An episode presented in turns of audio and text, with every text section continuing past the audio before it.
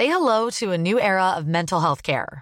Cerebral is here to help you achieve your mental wellness goals with professional therapy and medication management support. 100% online. You'll experience the all new Cerebral Way, an innovative approach to mental wellness designed around you. You'll get a personalized treatment plan from a therapist, prescriber, or both in a safe and judgment free space. Your cerebral therapist or prescriber will outline a customized plan with clear milestones along the way so you can get to feeling your best. With Cerebral, you're not alone in your mental health journey. We're here to empower you to live a fulfilling life. So take that first step towards a brighter future and sign up today at cerebral.com slash podcast and use code ACAST to get 15% off your first month. Offer only valid on monthly plans. Other exclusions may apply. Offer ends July 31st, 2024. See site for details.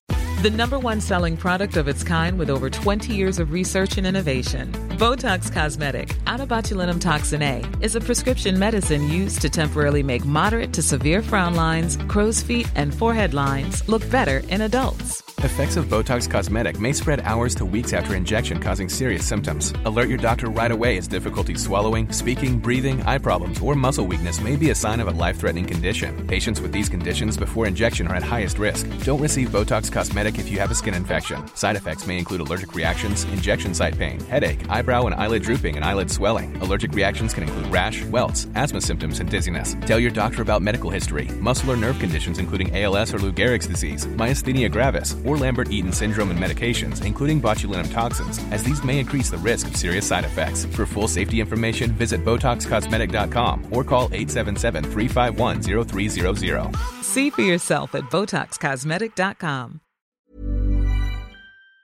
Todd est la première année. Rendez-vous au weedman.com pour une première visite à 24,95$ avec le code promo CJMD. Et maintenant, profitez de l'été. Quand tu dis à ta blonde, change-toi tes habits en guidoune.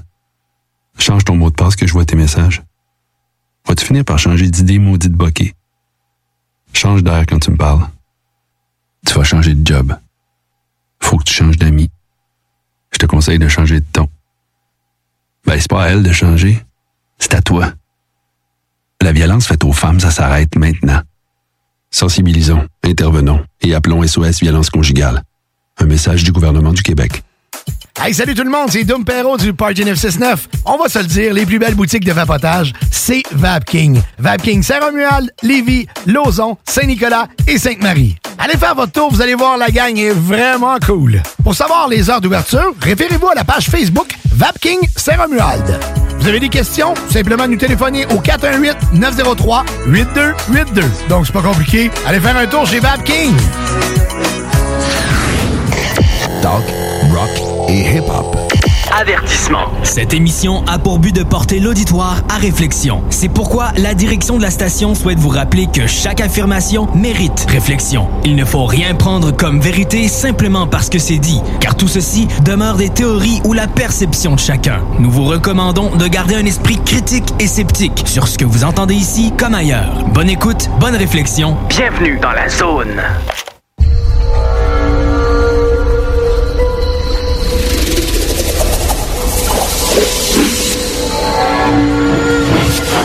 La zone insolite vous ouvre ses portes.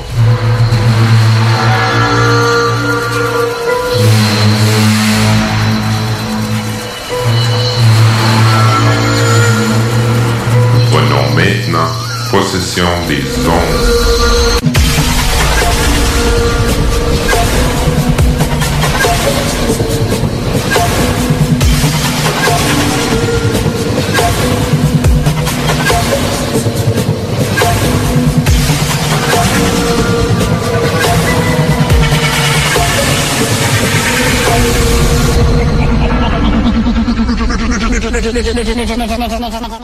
Bon samedi tout le monde, auditrices et auditeurs fervents de Journée Solite. C'est déjà notre dernière de la saison et merci de la passer avec nous. Je suis Jenny Tousignan, co-animatrice de l'émission Enquête de terrain et avec moi, comme toujours, Gilles Thomas. Comment vas-tu, Gilles? Bonjour Jenny. Oui, ça va bien et toi? Je vais bien, merci. Est-ce que t'es prêt pour la finale? euh, La finale. Quelle finale? La finale de l'Euro? Hmm, je m'y connais pas vraiment là-dedans, je dois avouer. Non, bien entendu, je parle de notre émission. Oui, bien sûr. Je plaisantais, mais peut-être pas. Le foot attire beaucoup plus les personnes que les ovnis, comme le disait si bien Feu Francine Fouéré. Mais ceci était juste un clin d'œil. Le final de notre émission va vous emmener en Méditerranée. Mais avant d'accueillir notre invité, Jenny, comment c'était la première saison de notre émission? Bah, personnellement, ça m'a épuisé, mais ça valait le coup. C'est une belle expérience que je pensais jamais faire un jour, euh, sauf quand j'étais jeune et fan des Intrépides. D'ailleurs, je remarque quelques similarités. Euh, celles et ceux qui nous écoutent et connaissent les Intrépides comprendront. Euh, donc, et toi, Gilles? Pour te répondre, les Intrépides, je ne connais pas. Par contre, ça a été assez épuisant aussi, j'avoue. J'ai dû m'adapter car les montages des vidéos sur ODH TV prennent énormément de temps. Mais nous avons réussi à faire un bon concept, de bonnes émissions, et cela va continuer dans la deuxième saison. Hmm, je nous le souhaite parce que j'aime offrir du contenu de qualité. Et comme tu le sais, il va y en avoir, autant que pour la première saison. Oui, mais bon, le futur est encore loin. Euh, qui recevons-nous aujourd'hui au présent? Eh bien, notre invité est Thierry Golin, ufologue et président de l'association OVNI Languedoc. Hmm, très bien, je te laisse démarrer. Eh bien, nous sommes actuellement en présence de Thierry Golin. Bonjour Thierry, comment vas-tu? Bonjour Gilles, tout va bien. Euh, ici, il fait beau. On a du beau temps, on a de la chance, tout va bien. Euh, déjà, je te remercie euh, d'avoir bien voulu participer à notre émission de radio. Alors, je vais te poser une question que nous posons à tous nos invités. Depuis quand et pourquoi t'intéresses-tu à l'ufologie? Déjà, merci de m'avoir proposé de participer. Et oui, ta question, j'ai dû y répondre, pouf, mille fois depuis, parce que c'est pas tout neuf. Hein, euh, mon intérêt à l'ufologie remonte à l'année 1993. Je serais incapable de te donner le mois, mais ça devait être entre septembre et décembre. Je me trouvais alors, j'habitais dans la ville atlantique de Bordeaux, et euh, j'allais dans la librairie Mola régulièrement euh, chercher des bouquins. Euh, souvent, j'en prenais un de science-fiction, même si j'en prenais pas mal d'histoire et de géographie aussi. Et à côté du rayon science-fiction, j'ai vu qu'il y avait un rayon que je connaissais pas qui s'intitulait ufologie. Bon, alors j'ai jeté un œil et puis j'ai pris un bouquin de Jean Sider sur le phénomène ovni. Et depuis, j'ai j'ai accroché quoi. La lecture de ce gros livre m'a fortement intéressé. Depuis, je suis toujours en ufologie. D'accord. Salut Thierry. Euh, avant de tomber au hasard sur l'ufologie, avais-tu des passions similaires? Bah, La science-fiction. Tout petit déjà, mon père m'achetait des livres de science-fiction. Je sais que j'avais été abonné à, à la revue Fiction et à une autre revue, je ne sais plus laquelle. Donc c'est pas exactement similaire, mais il y a des côtés qu'on va retrouver dans la science-fiction et le domaine ufologique. Oui, en effet. Je me disais aussi, on peut parler aussi d'astronomie, puisque j'ai fait de l'astronomie étant petit. Tant que je suis resté dans le sud-ouest, on allait quelquefois à l'observatoire de Dax. Donc j'avais déjà une ouverture d'esprit vers l'univers qui est assez, enfin, à mon avis, qui était assez vaste, quoi. Et en parlant de ciel nocturne, est-ce que tu as déjà observé quelque chose euh, d'insolite dans le ciel? Et Non. Alors là, c'est un peu paradoxal je n'avais rien observé avant de m'intéresser à l'ufologie et depuis que je m'y intéresse, ben, j'arrive toujours après, c'est-à-dire au moment de l'enquête. Donc euh, je n'ai pas eu la chance, excepté peut-être une fois, et encore ça a duré une demi-heure, une fois dans le ciel de Nîmes, j'ai vu un point lumineux, ça devait être vers 16h30, 17h, euh, qui d'abord j'ai cru que c'était un ballon, que ça allait bouger, puis ça ne bougeait pour moi pas. Et puis j'ai pu définir avec l'ordinateur qu'en fait c'était Vénus qui est extraordinairement visible.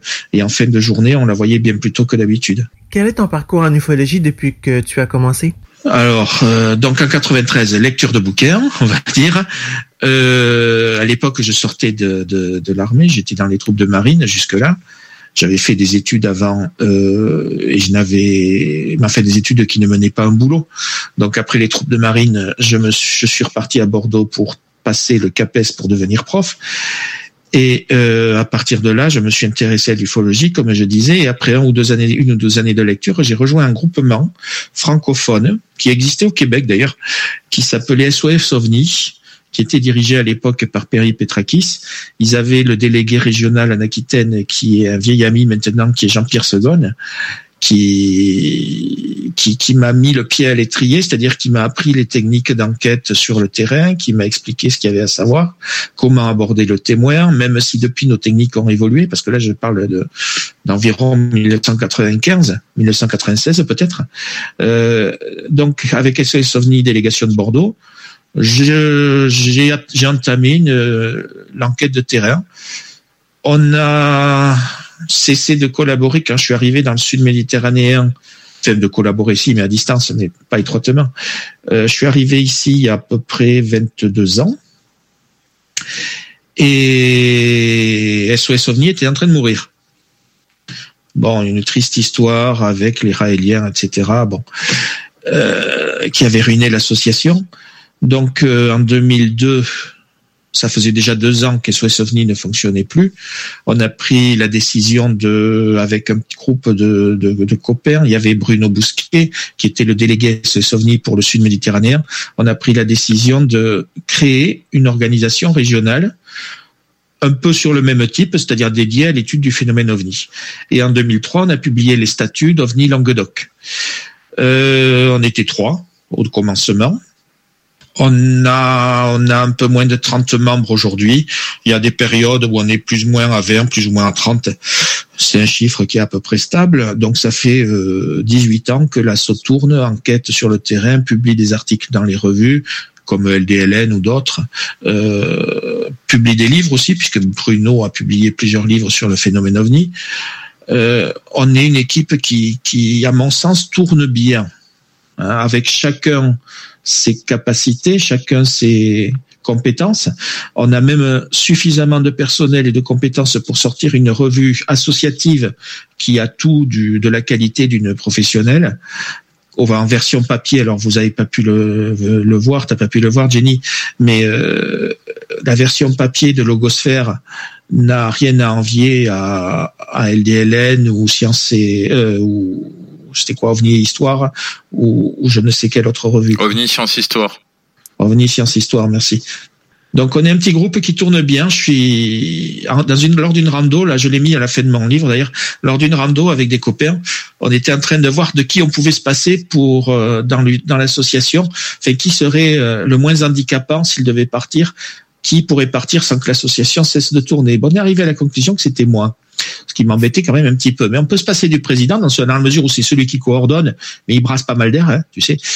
Euh, c'est les autres qui font, merci à eux. Mais euh, effectivement, on aurait du mal à se passer de pas mal de monde.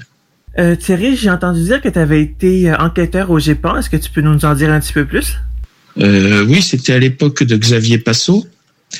Euh, le GEPAN avait recruté des enquêteurs volontaires. Nous, dans l'assaut, on s'était posé la question est-ce qu'on participe? Est-ce qu'on lui propose une candidature ou pas? Euh, Dans l'assaut, je veux dire dans OVNI Languedoc.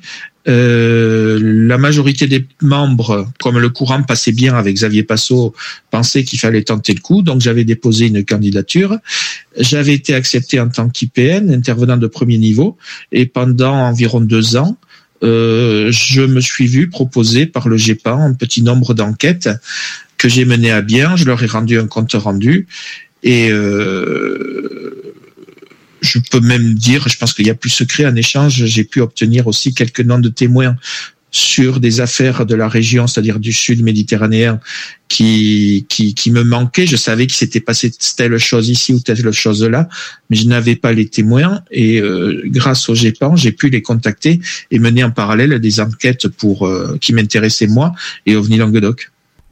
Bah tiens, tout à l'heure tu mentionnais Logosphère, le magazine de ton association, donc OVNI Languedoc. Je suis en train de transmettre le lien pour télécharger gratuitement et sous format PDF ce magazine sur la page Facebook La Zone Insolite. Bonne idée, oui, puisqu'il a un accès gratuit en PDF, tout à fait. Oui. Ouais, j'allais juste dire, on y a accueilli des auteurs étrangers, Horacio, ou français Horacio, hein, comme euh, là, dans le dernier, c'était Philippe Mantel, je crois. Euh, on a eu Juan Ballester Olmos plusieurs fois, Fernando Dominguez, qui, qui sont des ufologues espagnols. Enfin, vous verrez, il y a, y, a, y a le choix. Et sinon, quels sont les buts de l'association OVNI Languedoc?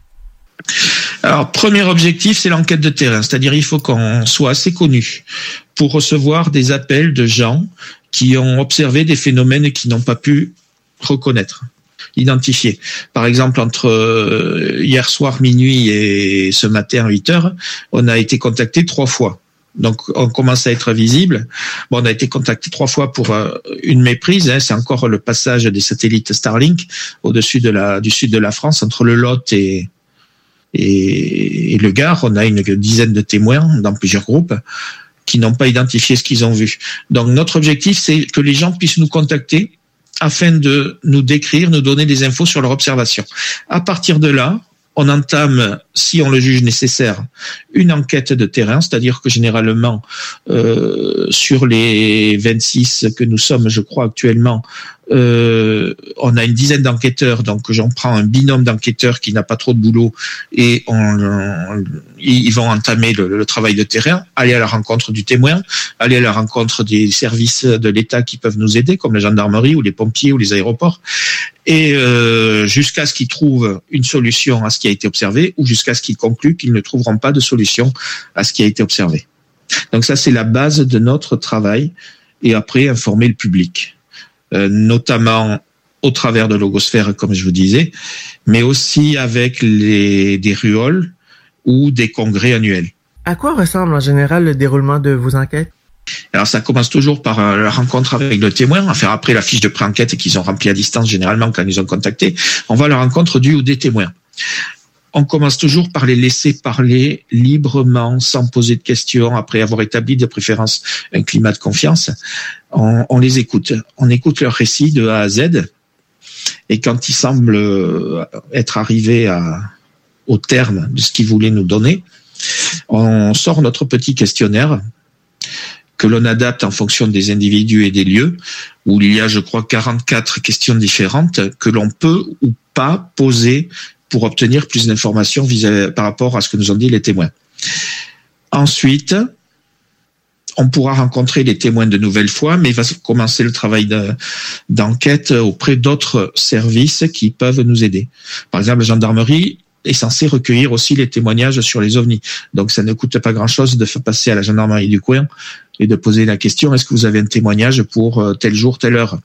Ils nous donneront jamais le nom du ou des témoins qu'ils ont, mais en général ils nous accueillent bien et ils nous disent ben oui euh, justement ce jour-là on a un truc ou alors euh, ben non on n'a rien du tout quoi.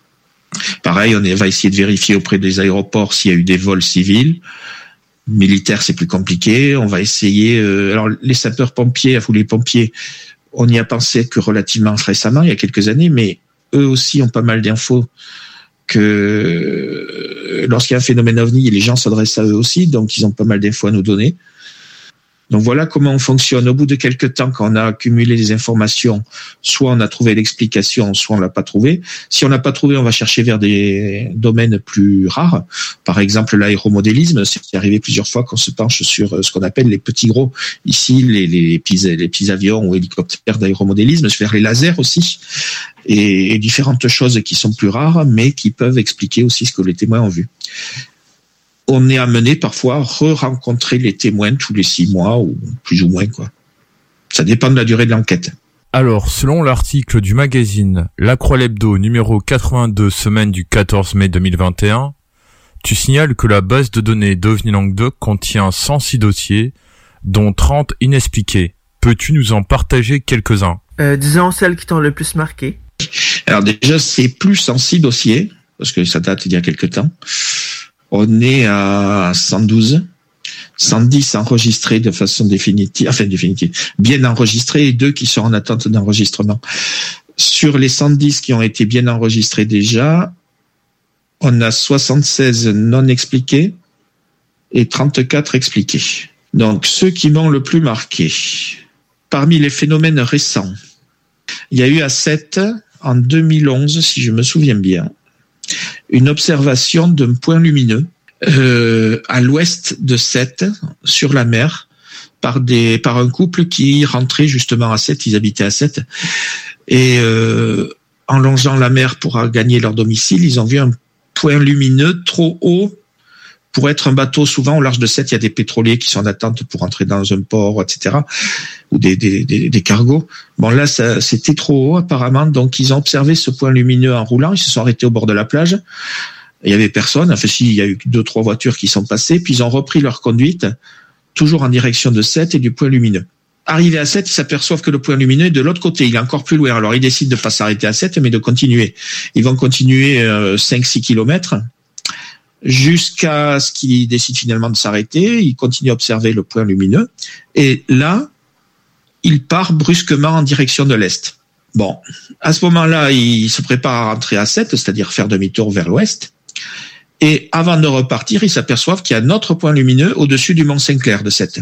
Euh, ce point lumineux s'approche d'eux, mais au moment où il va les survoler, soit du, soit, enfin, je ne sais pas quelle est la cause, mais le point lumineux se transforme en triangle noir qui les survole, vire vers le nord et s'en va relativement lentement.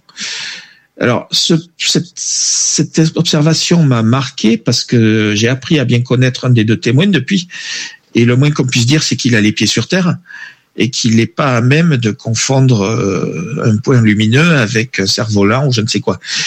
Donc euh, ça m'a ça m'a effectivement marqué. On a enquêté là-dessus pendant un moment. Il y avait même des caméras vidéo qui avaient été susceptibles de filmer euh, le phénomène.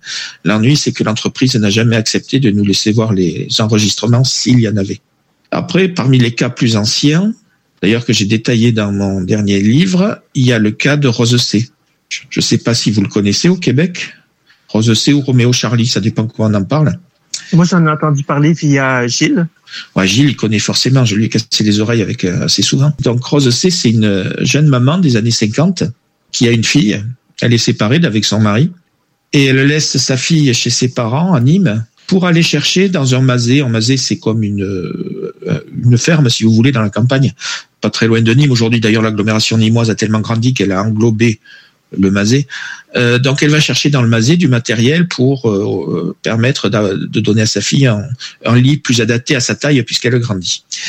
Elle y passe la nuit avec ses chiens et pendant la nuit les chiens euh, s'agitent, aboient. elle décide de les laisser sortir et puis ils s'en vont au galop. elle les suit et elle les voit jouer avec ce qu'elle va décrire comme trois géants et un être humain. Alors l'être humain va s'avérer être, selon les dire, un instituteur qui a accepté de travailler pour des extraterrestres.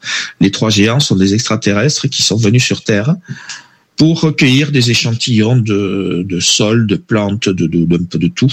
Ils vont même repartir avec des revues qui étaient dans le masé.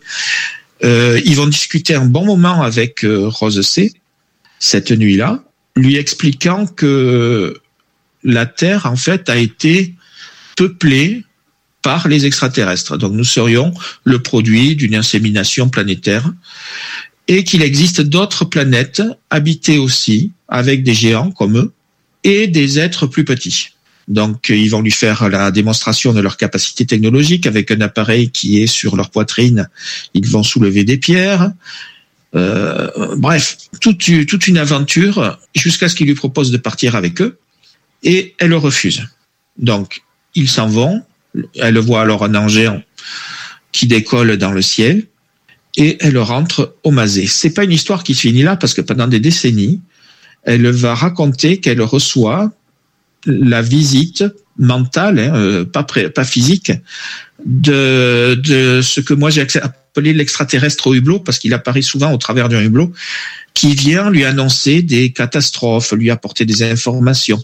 Et certaines de ces catastrophes se vérifient. Par exemple, euh, à un moment donné, alors qu'elle correspond avec deux associations d'ufologie, euh, je vous dirai lesquelles après, elle déclare que par écrit, j'ai la preuve écrite, que un homme en blanc célèbre va être assassiné.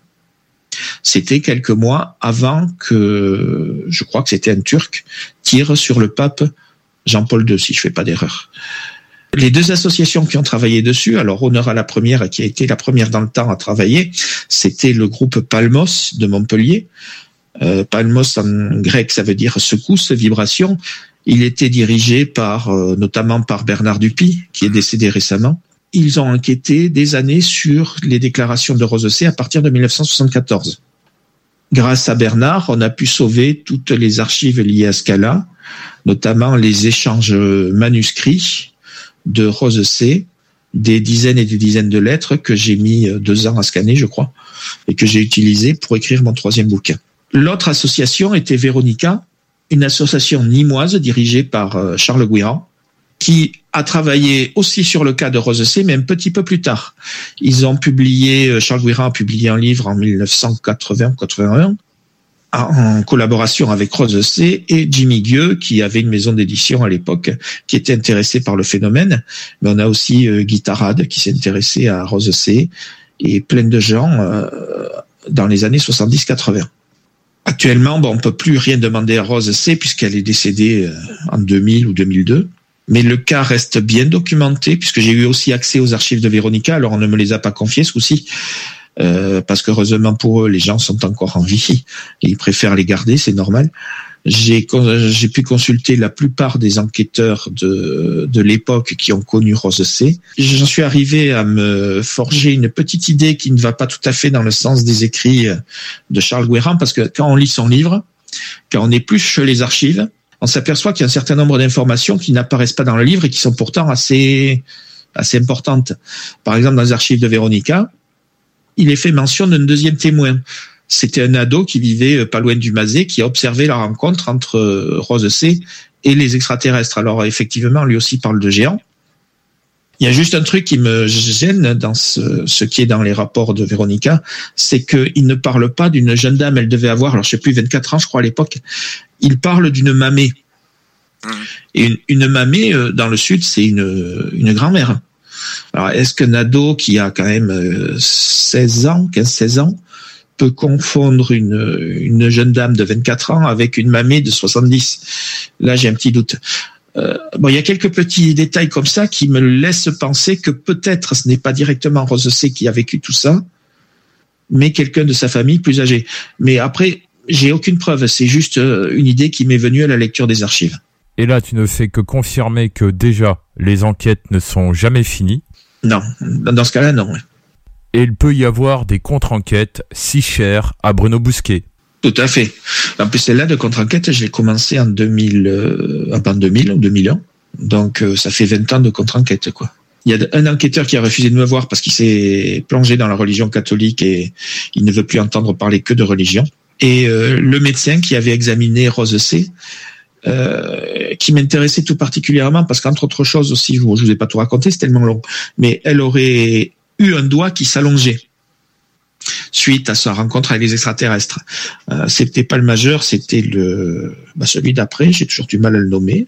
Et ce doigt était devenu aussi long, voire plus long que le majeur.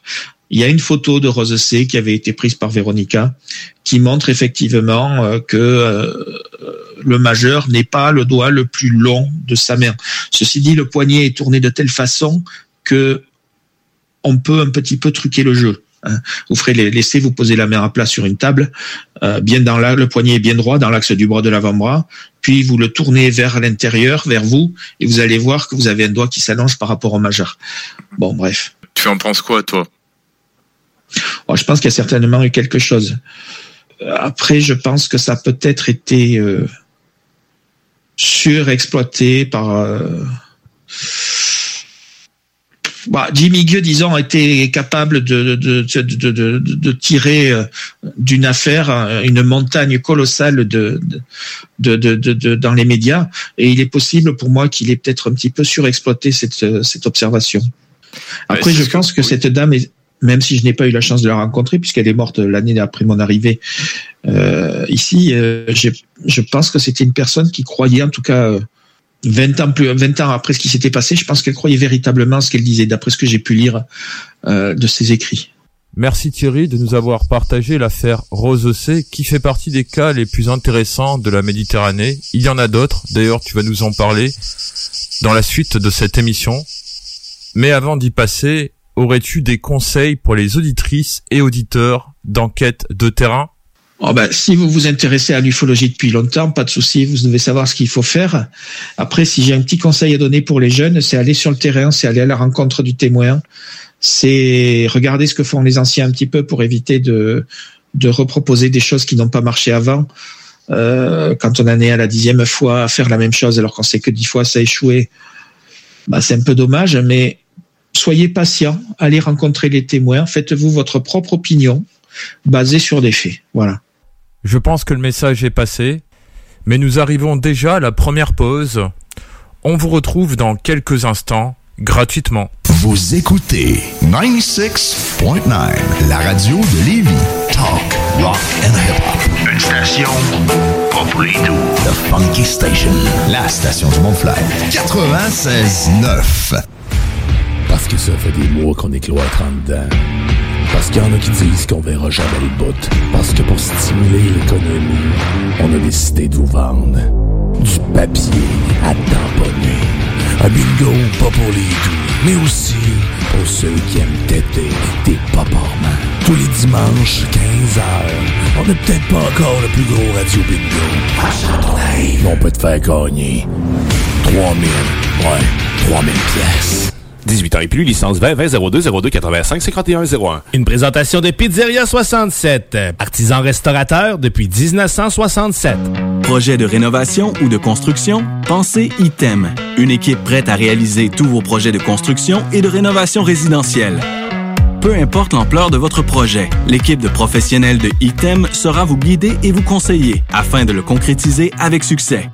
Pour un projet clé en main, contactez ITEM au 418-454-8834 ou visitez itemconstruction.com. Salut, c'est Babu, c'est le temps de rénover. Toiture, portes et fenêtres, patio, revêtement extérieur, pensez DBL. Cuisine, sous-sol, salle de bain, pensez DBL. Dépassez vos attentes, respectez votre budget et soyez en paix avec une équipe engagée. Groupe DBL cumule plus de 40 ans d'expérience et recommandé CA, certifié APCHQ et membre de l'Association de la construction du Québec.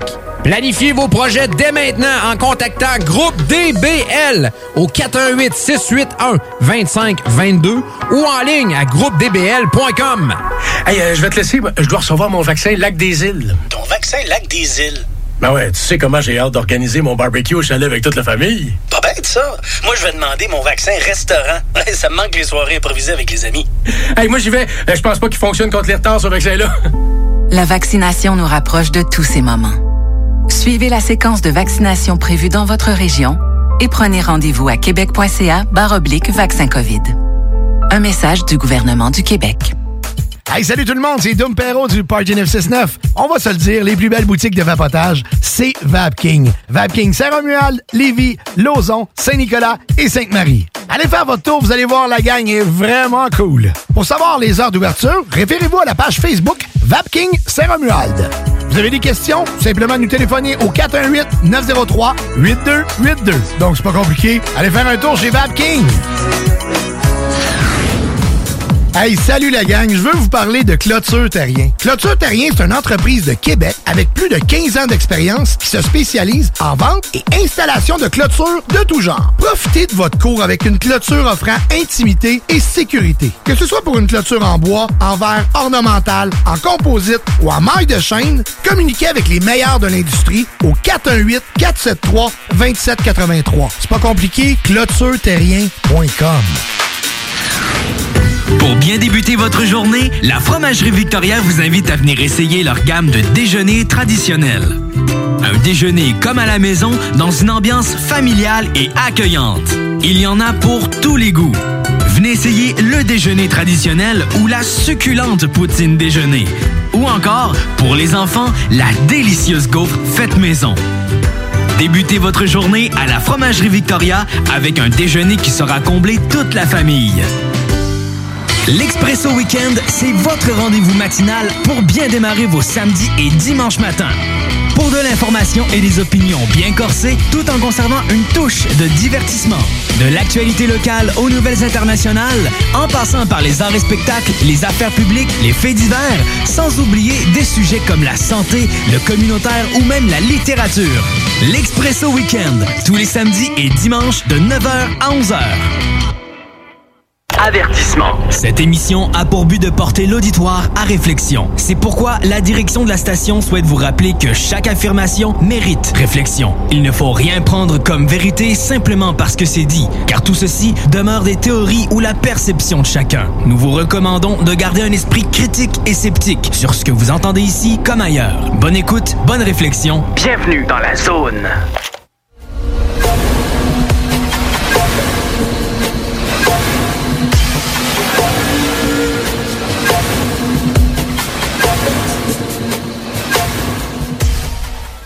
Merci d'être resté avec nous pendant la pause. Euh, on est de retour avec Thierry. La prochaine question euh, intéresse beaucoup nos éditeurs en général. Pourrais-tu nous parler des méprises les plus fréquentes et aussi celles qui sont le plus insolites, s'il te plaît? Oui. Alors, les plus fréquentes depuis, depuis 2020. Alors là, il n'y a pas photo, c'est, c'est, c'est Starlink. Hein, c'est ce que je disais tout à l'heure. Il y a, à chaque fois qu'il y a un passage, ou presque à chaque fois qu'il y a un passage des trains de satellites d'Elon Musk, alors là, euh, on croule entre guillemets sous les appels. Les gens ne, connaissent pas ça. Ils n'ont pas encore l'habitude. Alors souvent, ils décrivent ça comme des points lumineux qui se suivent. Euh, lors du passage d'hier soir, on a euh, deux dames qui nous ont décrit ça, qui étaient en vacances à Palavas, comme, alors c'était très poétique, un fil d'étoiles en mouvement, d'autres des vaisseaux spatiaux, etc. Alors ça, effectivement, cette méprise-là, elle revient, elle revient. C'est 90% des méprises depuis 2020. Après, on en a d'autres, souvent des étoiles, comme Vénus d'ailleurs dont je parlais, euh, Vénus par exemple, qui ça arrive. Et sur les photos euh, mystères, en général, c'est des insectes ou des avions, ou des, pas des avions, pardon, des, si, on a eu un cas d'avion sur une vidéo, tiens. Des insectes ou des, des oiseaux. On a eu un cas d'avion sur une vidéo, d'ailleurs, comme méprise, euh, un monsieur qui a, nous a envoyé une vidéo du sud-ouest. On n'a pas eu besoin de se déplacer, on a travaillé de chez nous. Euh, on voyait clairement comme un néon traverser le ciel euh, au, presque à sa verticale et puis disparaître euh, derrière sa maison, derrière le toit de sa maison. On a pu, euh, grâce aux infos qu'il nous avait données, on a pu déterminer que le soleil était très bas derrière le, le gars qui a enregistré et que c'était en fait sur la carlingue d'un avion. On lui a même donné le nom de l'avion, son numéro de vol, la compagnie, tout. Euh, on a bien identifié cet avion qui passait exactement à cet endroit-là au même moment. Euh, après, ça fait partie des cas où le témoin, a, je crois, ne nous a toujours pas cru. Il n'a pas eu confiance dans notre travail et il n'a pas accepté notre explication. Pourtant, c'était bel et bien cet avion-là. Euh, voilà l'essentiel des méprises qu'on a avec parfois, mais alors c'est très ponctuel. Euh, en 2016, par exemple, on a eu euh, des lanternes taille lors d'un mariage. Mais ça, chez nous, c'est encore relativement rare. On pose cette question-là à tous nos invités. Quelle est la différence entre un fait et une opinion? C'est intéressant comme question. T'en as une autre? non. Alors, euh, un fait, c'est quelque chose qui est établi. Quelque chose que l'on peut prouver qui s'est passé, par exemple. Euh, je sais pas, moi, un accident sur une autoroute, c'est un fait. Euh, une opinion, c'est quelque chose qui se rapproche davantage de la croyance, mais cela dépend si euh, si cette opinion est basée justement sur des faits ou un fait, ou si elle n'est basée que sur un vécu et une analyse personnelle, non étayée par des faits. Donc je dirais que l'opinion peut avoir deux natures. Le fait, par contre, dans tous les cas, est établi. Mais selon toi, pourquoi les gens mélangent les deux? Parce que l'être humain aspire hein, à quelque chose, à mon avis.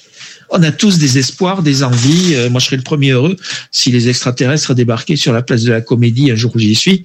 Alors, la place de la Comédie, c'est la principale place de Montpellier. Euh, ça y est, ils débarquent, je suis super heureux. Euh, ça serait une excellente nouvelle pour moi, en tout cas. Enfin, j'espère, s'ils sont pas agressifs. Euh, on a des espérances et on a du mal parfois à faire la, la différence entre l'espérance du coup la croyance qui va en découler et la réalité. La réalité ne correspond pas toujours aux espérances. sinon, dans mon boulot, par exemple, tous mes élèves réussiraient. Ce qui n'est pas le cas. À part les enquêtes et le magazine Logosphère, est-ce que l'association au Vinangdok fait des veillées? oui et non. Euh, oui, on en faisait. Euh, Bernard Dupuis, qui était le, président de Palmos et qui était devenu euh, notre trésorier, était le responsable des veillées. On en faisait à la chapelle Sainte-Bolile dans l'Hérault, notamment. Mais depuis sa disparition, c'est un petit peu tombé à l'eau. On en a refait une dans le Gard, une fois, dans l'Avonage, enfin sur une des collines qui bordent l'Avonage. Euh, mais pour l'instant, cette euh, et puis en plus avec le confinement encore plus, mais cette activité est un petit peu en sommeil. D'accord. J'ai une autre question autour des activités que propose l'association. Bon, pendant le confinement, ces activités n'ont pas pu se faire, mais tu fais des ruoles, les rencontres ufologiques d'OVNI Languedoc. Peux-tu nous en parler? Oui, on, les fait à Pérol et, enfin on les faisait, pardon. On les faisait à Pérol et à Nîmes.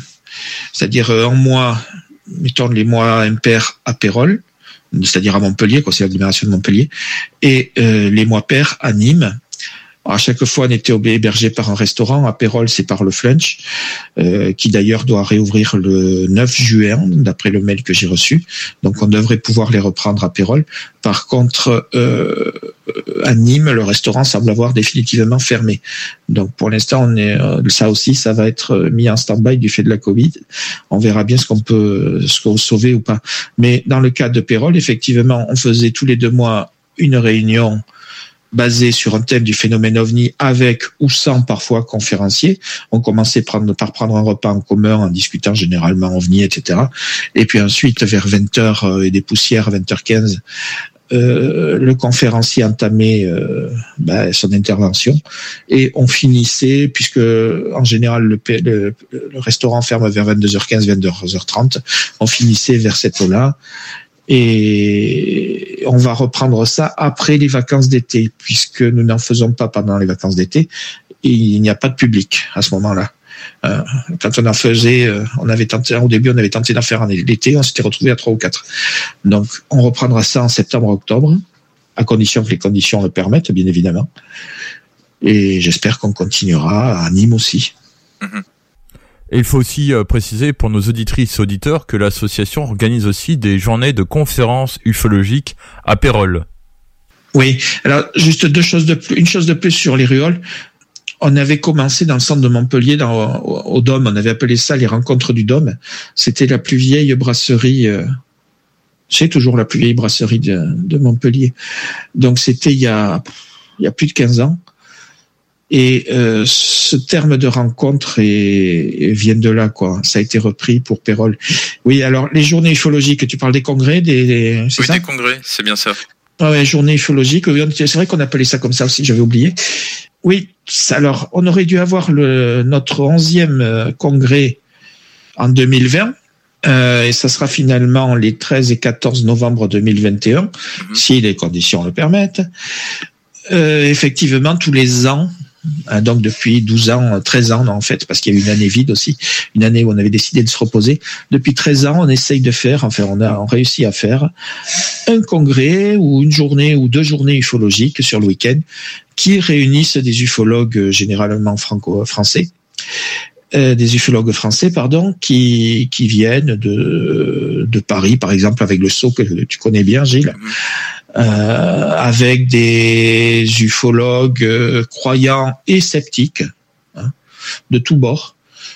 Je ne citerai pas de nom pour pas les fâcher, mais on a réussi aussi à réunir euh, lors d'un même congrès, justement Xavier Passot et Christian Comtesse, qui pourtant, Christian n'hésitait pas à attaquer entre guillemets le travail de Passot à l'époque, Passot du GEPAN, et Christian Comtesse des repas ufologiques.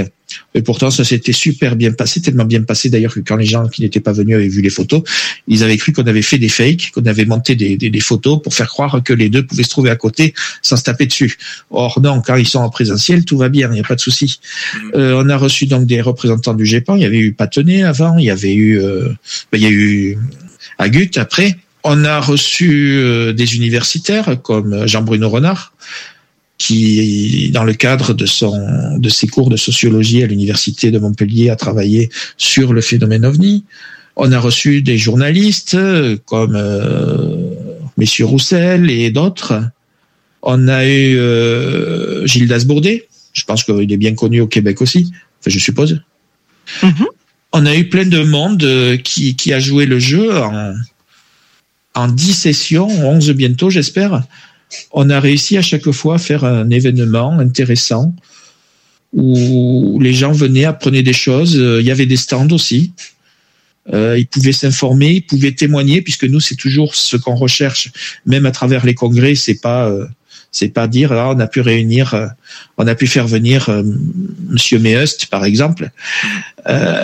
non, c'est que les gens qui vont venir, eh ben, ils nous laissent leur déclaration leur observation, leurs coordonnées, puisqu'on pour qu'on puisse ensuite travailler sur leur cas.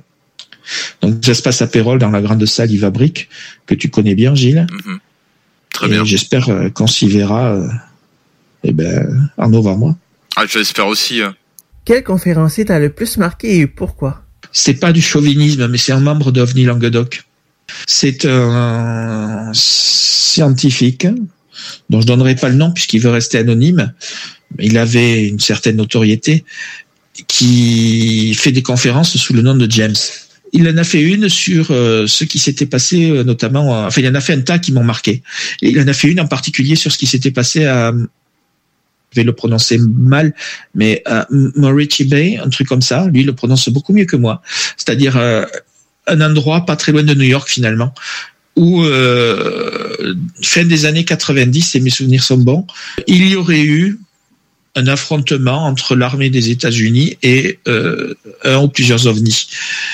Et sa démonstration, ben, son, son- son élocution, aussi son charisme, font que ça reste une des conférences que j'ai préférées. C'est peut-être pas celle qui, qui, qui, qui est la plus étayée dans le sens où on a une preuve absolue que ce qu'il a raconté s'est passé, mais franchement, ça vaut le coup d'être écouté. D'ailleurs, on peut l'écouter sur la chaîne euh, YouTube d'OVNI Languedoc.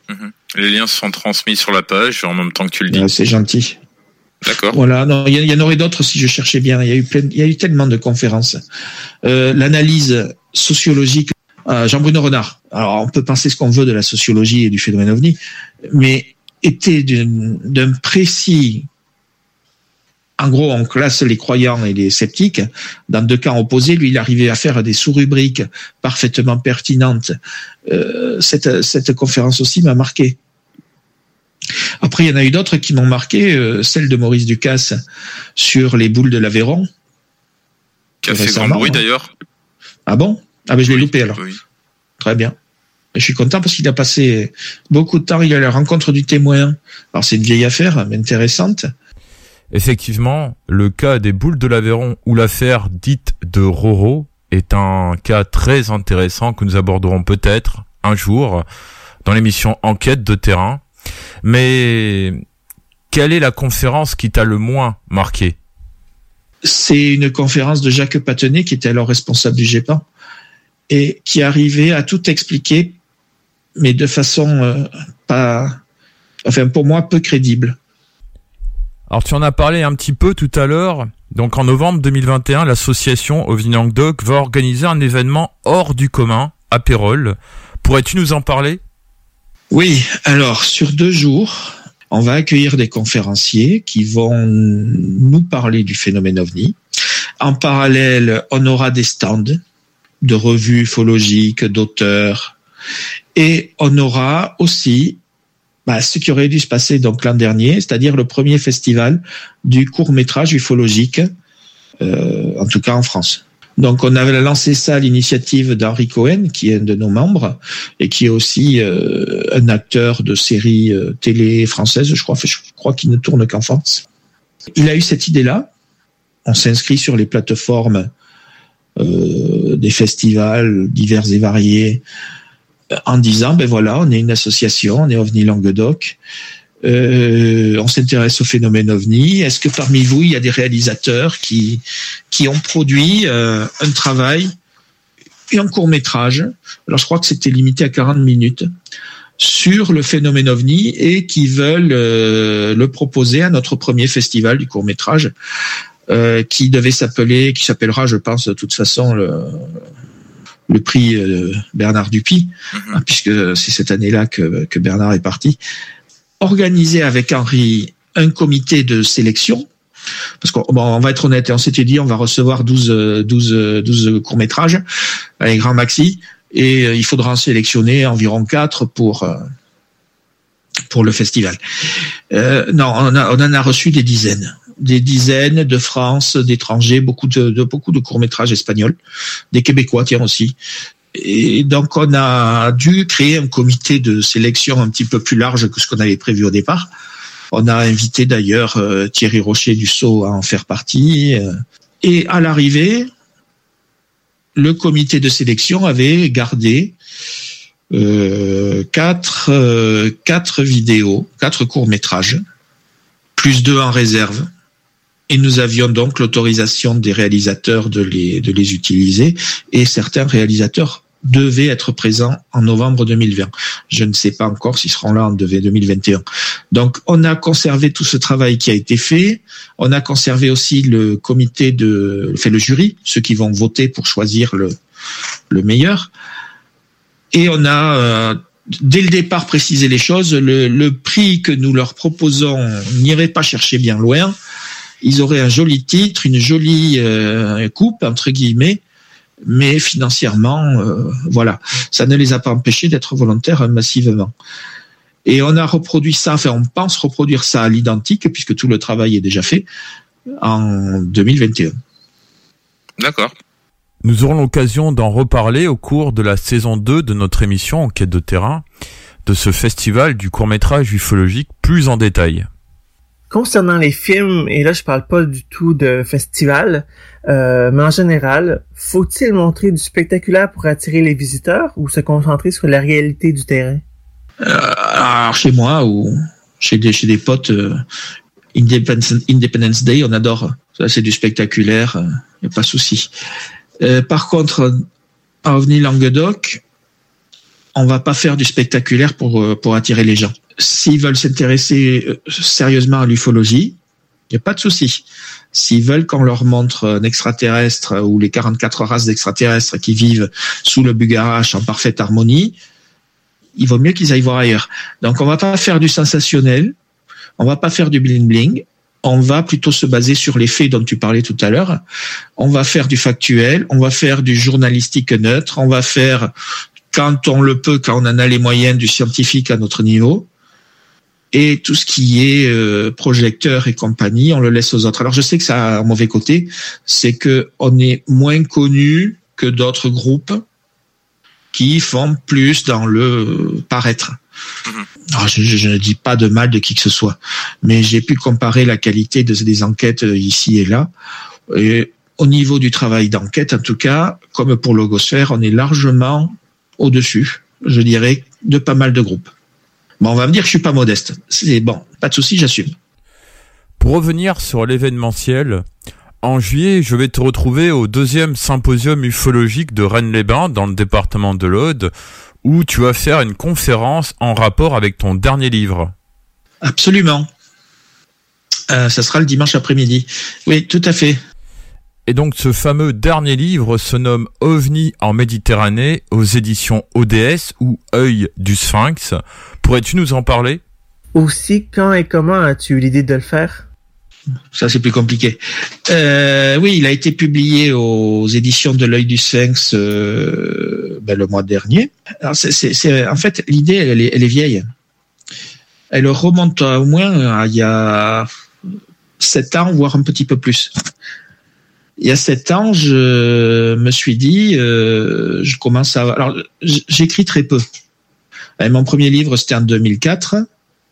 Le deuxième en 2009, je crois. Le premier, c'était le phénomène ovni du temps passé au temps présent. Le deuxième, c'était les ovnis de Véronica. Et le troisième, c'était, ben, c'est ça, l'ovni en Méditerranée. Donc, en, euh, en 17 ans, trois bouquins. C'est pas énorme non plus. Hein il y a sept ans environ, je commençais à avoir matière, je me disais à écrire quelque chose. Donc j'ai commencé, et puis la vie professionnelle, la vie tout court fait que euh, deux ans après, en gros, j'ai arrêté pendant euh, trois quatre ans, et j'ai repris environ deux ans. Bon, voilà. J'ai repris, donc je me dis que j'ai bien fait d'attendre parce qu'entre temps j'avais eu l'occasion de creuser certains sujets que je n'avais pas pensé aborder. Euh, comme le dossier de Manises en Espagne. Et je ne l'aurais pas mis si j'avais fini mon bouquin il y a, il y a mettons cinq ans. Je n'en aurais pas parlé puisque je ne m'étais pas intéressé à ce dossier-là. Donc j'ai décidé d'enlever d'autres choses qui me paraissaient moins bien et d'intégrer un certain nombre de choses nouvelles. En tout cas, nouvelles pour les Français, parce que peut-être pour les Québécois aussi, je ne sais pas. Nouvelles parce que le dossier de Manissès, justement, en France, il était quasiment, et il est toujours d'ailleurs, quasiment inconnu alors qu'il est, il est très, très bien fourni. Dans le bouquin, j'ai choisi de prendre euh, un certain nombre de cas liés au, bord de Méditerranée, quoi. Certains se passant euh, au-dessus de l'eau, au-dessus de la mer Méditerranée, d'autres sur les côtes. Euh, des cas qui, qui vont de, de Rome, en gros, à Valence, en Espagne. Tu as choisi les cas sous quels critères? Ben voilà, j'allais le dire. Le premier, c'était juste un cas d'archive. Donc j'ai épluché des archives. Je ne suis pas, c'est pas une enquête de terrain. D'autres cas, ce sera des enquêtes de terrain. Effectivement, c'est, c'est, c'est, ce sont les deux axes que j'ai choisis. Soit un travail à partir de documents sans vraiment être confronté à la réalité de terrain, soit un travail à partir de la réalité de terrain. Après, les autres critères, c'est qu'il y ait à la fois assez d'informations pour que ces cas puissent paraître euh, solides, entre guillemets, c'est-à-dire qu'on puisse argumenter dessus, et que ça ne soit pas des cas hyper connus. Par exemple, Valençol ou Trans-en-Provence, je n'en parle pratiquement pas. Je les mentionne juste, tout le monde les connaît. Je vais pas y revenir, ça sert à rien. On y a écrit déjà, on a déjà écrit 25 fois dessus. Ça sert à rien. Par contre, Julius Obsequens en France, c'est pas pas très connu. Ça l'était à l'époque d'Aimé Michel, hein, de Guitarade mais c'est un peu tombé dans l'oubli. Le cas de Manissès, comme je disais, quasiment personne ne le connaissait. Et ceux qui pensaient le connaître, je m'en suis rendu compte après coup, en fait, confondaient avec autre chose. Euh, donc c'est ça qui a présidé à mon choix. Qu'est-ce que tu réponds aux gens qui disent que les ufologues écrivains ne font que ça pour l'argent? Ah ouais. Mon premier bouquin en 2004 a dû me rapporter, alors j'ai pas les chiffres en tête, mais je vais faire à la louche, 300 euros. Parce que dans le contrat, je ne touchais rien sur les ventes, mais l'éditeur m'avait fait cadeau de quelques dizaines de livres que j'ai revendus lors de conférences, congrès, etc. Le deuxième bouquin, c'était moins. Bon, on va dire 150, euh, ça va faire 450. Celui-là, j'en ai pas la moindre idée, mais enfin 450 euros en 17 ans, mm, ouais, je vais pas les loin avec. Hein. Bon, sur celui-ci, effectivement, il y a des droits d'auteur. C'est c'est une maison un peu plus sérieuse, on va dire. Enfin, pas sérieuse. Les autres aussi étaient sérieux, mais plus à la plus, je sais pas. Écoute, une maison plus classique. Ou alors peut-être que c'est moi qui ai obtenu, enfin ils ont été assez gentils pour me faire un meilleur contrat, j'en sais rien. Mais non, on ne vit pas de, sauf peut-être Gildas Bourdet, ou alors euh, Jean-Claude Bourret à l'époque, on ne vit pas de ses livres en ufologie. Merci. De rien. Mais pour en venir à ton livre, où peut-on se le procurer? Alors, il est disponible. Euh, ah ben oui, non, il y a le Québec aussi. Je suis bête. J'allais dire dans toutes les librairies euh, de France, mais bon, on peut le commander s'il n'y est pas. Après, il est disponible sur Amazon. Amazon France, je sais qu'il est disponible sur Amazon Espagne aussi, j'ai vu. Euh, après, j'ai pas trop fait attention, j'avoue. Je sais qu'il n'est pas à la Fnac parce que quelqu'un m'a dit l'avoir, euh, avoir voulu le commander à la Fnac, il n'y était pas. Donc voilà, par Amazon, c'est peut-être le plus simple. Ou directement via le site internet de ton éditeur ah, tu as raison, directement chez l'œil du sphinx, tu as raison. Euh, avec PayPal, ça fonctionne très bien. Génial. Euh, là-dessus, on va à la pause. On vous revient dans un instant.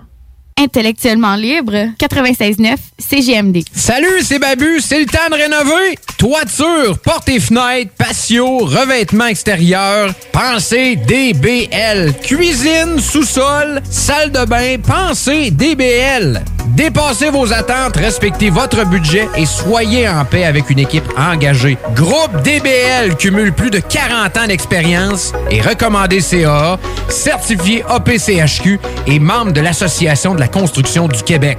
Planifiez vos projets dès maintenant en contactant Groupe DBL au 418 681 2522 ou en ligne à groupedbl.com. Hey, salut la gang, je veux vous parler de Clôture Terrien. Clôture Terrien, c'est une entreprise de Québec avec plus de 15 ans d'expérience qui se spécialise en vente et installation de clôtures de tout genre. Profitez de votre cours avec une clôture offrant intimité et sécurité. Que ce soit pour une clôture en bois, en verre ornemental, en composite ou en maille de chaîne, communiquez avec les meilleurs de l'industrie au 418 473 2783. C'est pas compliqué, clôtureterrien.com. Toi, ton vaccin, tu l'as eu?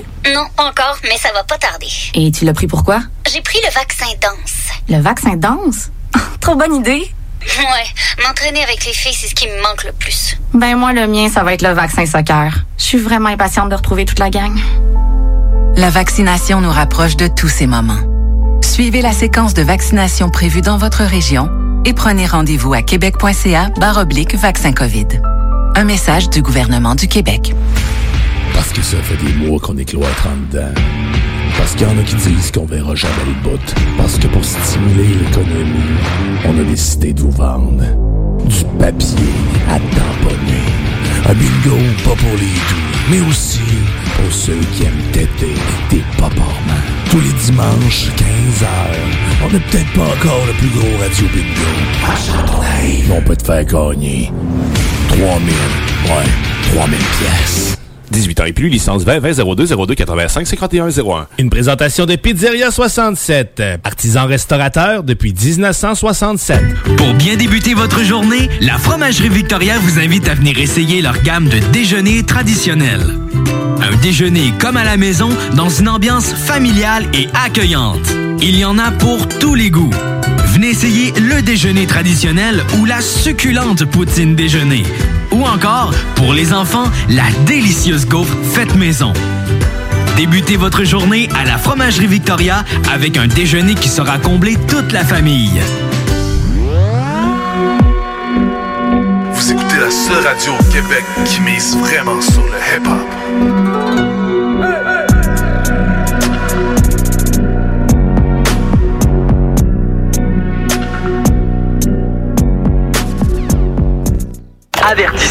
Cette émission a pour but de porter l'auditoire à réflexion. C'est pourquoi la direction de la station souhaite vous rappeler que chaque affirmation mérite réflexion. Il ne faut rien prendre comme vérité simplement parce que c'est dit, car tout ceci demeure des théories ou la perception de chacun. Nous vous recommandons de garder un esprit critique et sceptique sur ce que vous entendez ici comme ailleurs. Bonne écoute, bonne réflexion. Bienvenue dans la zone.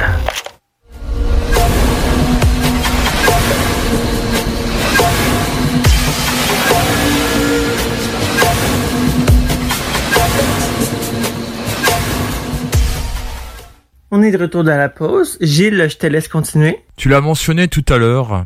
Pourrais-tu nous parler du cas de Manissès qui s'est déroulé le 11 novembre 1979 Oui, alors ça c'est un cas intéressant.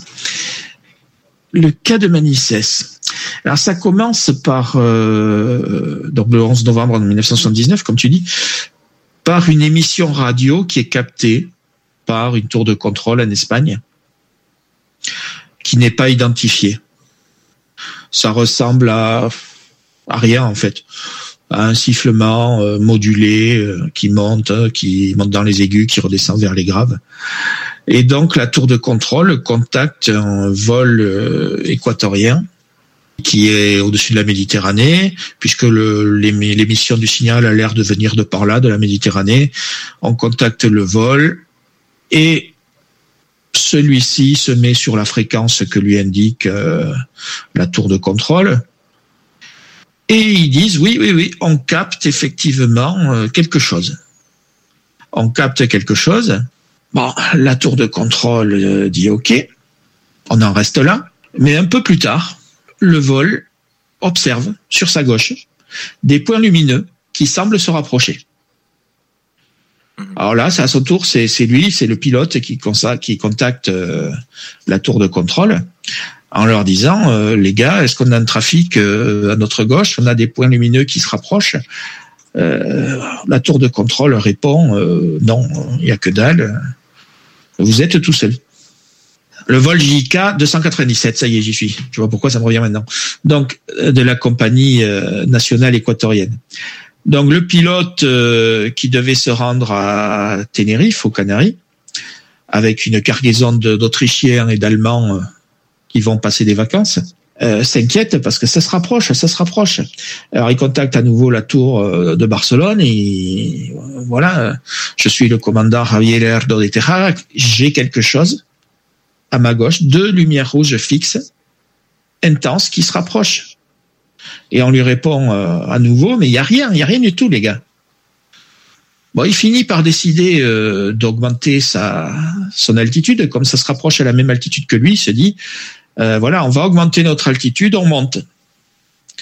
Alors il, monte, il met l'avion en ascension. Les points lumineux, je ne dirais pas le suivent, parce que beaucoup plus tard dans l'enquête, il va dire, il va révéler que il a l'impression que les points lumineux ont anticipé son ascension qu'ils ont commencé l'ascension avant lui. Donc euh, là, le contrôleur de Barcelone euh, commence à s'inquiéter. Il a toujours rien sur son radar. Je rappelle qu'ils ont des radars qui ne sont pas actifs, c'est-à-dire qu'ils n'émettent pas. Ils reçoivent simplement les les bon, les boîtes qui sont dans les avions. Donc, il commence à s'inquiéter à Barcelone. Donc, il propose aux pilotes euh, équatoriens de contacter l'armée de l'air espagnole. Euh, le commandant du vol JK 297 approuve. Donc, l'armée de l'air espagnole est contactée un radar primaire est activé, on ne voit que la caravelle hein, équatorienne. Oui, à l'époque, c'était caravelle. C'est vrai que j'aurais pu le préciser, ça. Donc, euh, il continue son ascension, l'avion continue à monter, les points lumineux continuent à monter, se rapprochent. À 22h12, la défense aérienne informe que ben, qu'elle prend le dossier en charge. Ils vont envoyer un avion. En attendant, L'équipage entier a pu observer les lumières. L'enquête révélera que quelques passagers aussi, même si 99% n'a rien vu du tout. Et à 22h30 environ, première nouvelle de l'armée, intéressante, ils ont un radar militaire qui s'appelle Pégase, qui couvre tout ce secteur depuis Madrid. Et ils ont contact. Contact non identifié à 9000 pieds de la caravelle. 9000 pieds, ça donne à peu près 2700 mètres. Euh, le pilote de la caravelle décide de détourner son avion. Il est poursuivi entre guillemets par un avion, un appareil qu'il n'identifie pas. Il pense que son équipage et ses passagers sont en danger. Il détourne son avion vers l'aéroport de Valence. C'est la première fois d'ailleurs de l'histoire de l'aviation espagnole qu'un vol civil est détourné et se pose en urgence. Il va se poser en urgence sur l'aéroport civil de Valence, à Manises en fait, sur la commune de Manises. C'est pour ça qu'on parle du cas de Manises. Pendant ce temps-là, l'armée espagnole a envoyé, je vous disais, un avion. Comme il y a une base militaire d'ailleurs aussi à Manises, sur l'aéroport, à côté de l'aéroport civil, il y a l'aéroport militaire. Il y a des F4, des fantômes qui sont positionnés là. On aurait pu se dire, ils vont envoyer un fantôme, un F4, euh, à la poursuite de, bah, de cet éco-radar de Pégase. En fait, non. La décision des militaires euh, peut paraître étrange. Ils décident d'envoyer un Mirage F1 qui est basé à Los Llanos, c'est à côté d'Albacete, c'est-à-dire plus au sud, 150 km plus au sud. Ils envoient un Mirage F1 pour intercepter l'intrus. Aux commandes, il y a le capitaine Fernando Camara. À 23h42, il décolle. Donc je vous rappelle, l'avion civil est au sol. Mhm l'armée de l'air a dérouté les tous les autres vols. Donc, à 23h42, a priori, on n'a plus que le F1 et l'éco-radar dans tout l'est de l'Espagne, dans l'air. Hein. Tous les autres ont été déroutés ou se sont posés. Or, après le décollage, on a deux contrôleurs aériens de l'aéroport de Manises qui, bah, quand ils ont appris qu'il y avait un ovni qui suivait la caravelle, ils sont sortis, ils ont pris les jumelles et ils essayent de voir l'ovni et ils observent deux feux de navigation semblables à ceux d'un avion à réaction qui s'éloignent vers le sud. Donc je vous rappelle, il n'y a plus un vol sauf les échos suspects et le Mirage F1 qui viennent du sud et qui se dirigent vers le nord. Donc c'est pas possible qu'ils aient repéré ce truc-là. Donc peut-être y a-t-il un deuxième vol, enfin un troisième. On va voir parce que pas dans le même temps.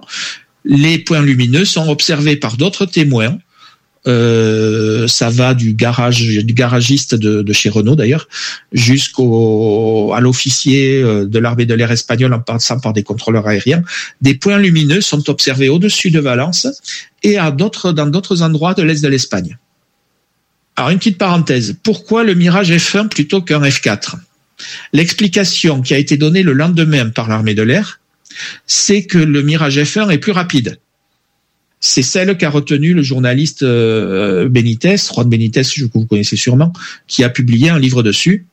Or, après un petit peu de recherche, euh, c'est une fausse explication. En fait, le Mirage F1 et le F4 ont exactement la même vitesse de pointe. Et l'explication viendra un petit peu plus tard, d'ailleurs par Juan Benitez aussi, qui va rencontrer un colonel de ses amis en secret dans un hôtel euh, à Madrid, de nuit, hein, au bar de l'hôtel qui lui dira en fait le F1 est équipé d'un projecteur qui permet l'identification d'avions non identifiés. Donc on a choisi le F1 qui venait de 150 km plus au sud parce qu'il a un projecteur pour l'identification. Continuons. Dès les premières minutes de vol, le capitaine Camara perçoit les mêmes interférences radio. Vous vous rappelez du début? Oui. Elle le gêne dans sa mission. Dans ses oreilles, dans son casque, il a euh, des, des, des montées aiguës, des montées basses qui, le gênent fortement dans la communication. Alors il pense à quelques jours avant, il y avait l'exercice Crisex 79, c'est un exercice avec l'US Navy. Il pense au brouillage qu'avaient émis ces bateaux-là de l'US Navy, mais c'est pas le même. Ça lui rappelle un petit peu le- l'effet, en tout cas, lui rappelle ben, ces brouillages de l'exercice Crisex 79, parce que pareil, il avait des bruits stridents euh, dans les oreilles et il communiquait mal avec ses équipiers. Mais il dit que ce n'est pas tout à fait le même. Il n'empêche que l'armée de l'air espagnole va interroger les quelques jours plus tard l'armée, enfin la marine euh, des États-Unis, et par écrit ils vont clairement répondre qu'ils n'ont aucun appareil en l'air dans ce secteur-là, ni en Espagne, ni dans l'ouest de la Méditerranée d'ailleurs, puisqu'ils sont partis vers l'est de la Méditerranée. C'est le, c'est pour des exercices. C'est le même euh, groupe aéronaval qui va avoir à mener à bien l'opération Eagle Claw, c'est-à-dire la libération, enfin la tentative de libération des otages à l'ambassade de Téhéran en Iran en 1980, qui va se solder par un échec. Ils sont dans l'est de la Méditerranée. Il y a juste un porte-hélicoptère de l'US Navy qui reste à l'ouest de la Méditerranée. C'est un porte-hélicoptère euh, de la classe Iwo Jima, il me semble. Je me dis peut-être une bêtise, il faudra que je vérifie. Qui, qui de toute façon n'a que des hélicoptères embarqués et en aucun cas un appareil qui puisse distancer le F1 de- du capitaine Camara. Donc le capitaine Camara, lui, il est toujours dans l'air. Hein. Il vole en direction de Valence. Puis, au-delà de Valence, vers le nord-ouest, euh, à la poursuite de ce, des points lumineux qu'il identifie clairement comme étant des ovnis dans le ciel. De temps en temps, on lui dit que le radar Pégase a un écho, mais la majeure partie du temps, le radar Pégase ne voit que le F1. Il, euh, donc, il est lancé vers le nord-ouest. Je vous le dis, je vous le répète, parce qu'au début, quand on a sorti ce cas-là, dans les années 80, on a trouvé une explication qui n'était pas idiote. Il y aurait eu confusion avec les torchères du sud-est de l'Espagne. En fait, Camara se serait lancé à la poursuite de torchères. Or là, il est en vol rapide vers le nord-ouest. Les torchères, elles sont derrière lui. Il peut pas leur courir après. Donc pendant un certain temps, il va les poursuivre, il va poursuivre ses ovnis vers le nord-ouest. Ensuite, comme il n'arrive pas à le rattraper, alors que Pégase, d'ailleurs, le radar lui confirme à nouveau qu'à à, à 2400 mètres d'altitude, il y a un ovni qui se déplace, il finit par décider de revenir en direction de Valence, où on lui rapporte notre ovni. Donc il fait demi-tour et cette fois-ci, effectivement, il se dirige vers le sud, en direction de Valence. Il va à notre moment se diriger au-dessus de la Méditerranée, puisqu'il a encore un troisième ovni qui se déplace au-dessus de la Méditerranée, et là encore, il a les torchères en gros dans le dos à droite. Donc l'explication des torchères qui au début peut paraître sensée, à condition que des civils qui observent aussi des points lumineux au sol à Manissès puissent observer des torchères qui sont quand même à 200 km de là, euh, soit, soit crédible. Bon, bref, l'hypothèse du début ne tient plus à partir du moment où l'armée de l'air déclassifie son rapport en 1994, je crois, oui, c'est ça, en 1994. Il déclassifie plus de 140 pages de rapport. On voit clairement que l'hypothèse des torchères ne tient plus la route. Euh, au bout d'une heure et demie de poursuite, en gros, le capitaine Camara rentre à sa base, à Los, à Llanos. Il, commence à manquer de carburant. Il n'a pas réussi à rattraper un seul ovni. Par contre, il lui est arrivé d'autres choses. À un certain moment, il est accroché radar, comme il disait le capitaine Camara. Il est accroché par un radar. D'abord par derrière, puis sur le côté, puis de tous les côtés. Or, à ce moment-là, Pégase lui répond, mais là, je n'ai que vous. Or, lui, il dit, mais je suis accroché par des radars d'attaque d'appareils ennemis. Et la réponse de, de, Pégase, d'ailleurs, est assez amusante. Il leur dit euh, que c'est stupéfiant, alors qu'eux n'ont rien du tout. C'est pour ça que je dis que le cas de Manissès, c'est quand même un dossier qui est solide. Euh, je te coupe un court instant, Thierry. Euh, quand on entend le cas de Manissès, on a vraiment l'impression que c'est le cas ufologique en Espagne, même s'il y en a eu d'autres, certainement. Et, et c'est pas fini, parce qu'il y a, il y a dans ce rapport. Enfin, quand j'ai travaillé sur ce dossier-là, j'ai utilisé le livre de Benitez de 1980, d'autres écrits euh, plus contradictoires, bah, par exemple de Ballester Olmos, qui mettent en avant les torchères, ou d'autres qui disent que voilà. Mais quand on a dans les mains le rapport du juge instructeur, dont je n'ai pas encore parlé, de l'armée de l'air espagnole, on se dit, il y a un souci. Si un officier de l'armée arrive à de telles conclusions, c'est que euh, il y avait quelque chose. D'ailleurs, ce sera sa conclusion. Il y avait quelque chose, mais nous ne sommes pas arrivés à expliquer quoi. Donc, je passe sur les radars rapidement. Euh, donc il y a un grand nombre de témoins, comme je te disais, euh, depuis le lieutenant-colonel euh, de l'armée de l'air jusqu'au garagiste de chez Renault. Garagiste de chez Renault d'ailleurs qui va euh, tirer, enfin qui va prendre deux photos de parce qu'il voit passer une lumière blanche, enfin il voit arriver une lumière blanche près devant lui. Il sort son appareil photo, il tire deux clichés. Il y en a qu'un hélas dans le dans le dossier rendu public par l'armée de l'air alors que le juge instructeur mm, signale bien qu'il y a deux clichés. Donc ça veut dire qu'il manque au moins une page quelque part. Et quand il manque une page, il peut en manquer plus. Donc euh, des témoins de tous ordres. Et euh, bah là, faut un peu lui rendre hommage. Juan José Benitez, il était à Valence. Il a mené dès le lendemain une enquête de terrain euh, très sérieuse. Euh, pur hasard, le ministre espagnol des Transports venait justement sur l'aéroport de Manises le 12 novembre c'était prévu de longue date, et donc c'est pas lié. Et il a été mis au courant des événements de la nuit. Et Benitez euh, va pouvoir euh, constater un certain nombre de choses bizarres. Par exemple, un seul exemple, tiens, euh, une consigne a été donnée aux employés de l'aéroport dès le, dès le 12 au matin. Ils ne doivent sous aucun prétexte parler des observations d'OVNI. Tout ça est chapeauté maintenant par le sous-secrétariat à l'aviation civile de Madrid. Alors Benitez va rencontrer Miguel Morlan, c'est le directeur de l'aéroport civil de Manises. Miguel Morlan et sa femme et ses enfants ont vu l'OVNI aussi, ils en parlent. Euh, lui, il ne suit pas les consignes de l'armée de l'air. Il a d'ailleurs sur son bureau, euh, lorsqu'il rencontre Benitez, un, dossier qui vient de l'armée de l'air sur ce qui s'est passé dans la nuit. Bon, on peut le dire, euh, probablement fait-il esprit, à un moment donné, prétexte d'avoir euh, à se rendre à son domicile. Il quitte euh, son bureau avec le dossier de l'armée de l'air sur le bureau, laissant Benitez seul. Et qu'est-ce que fait Benitez? Évidemment, il sort son appareil photo, il prend autant de photos qu'il peut du dossier jusqu'à ce qu'il ait plus de pellicule. Hein, c'est le jeu. Le 22 novembre, si mes souvenirs sont bons, 79, Benitez a l'occasion de rencontrer les pilotes de la TAE, hein, le vol équatorien. Et selon eux, le bruit qu'ils ont, eux, pouvait être un signal d'urgence, mais d'une nature inconnue. Hein. Ils ont pensé à du morse, mais ce n'était pas intelligible.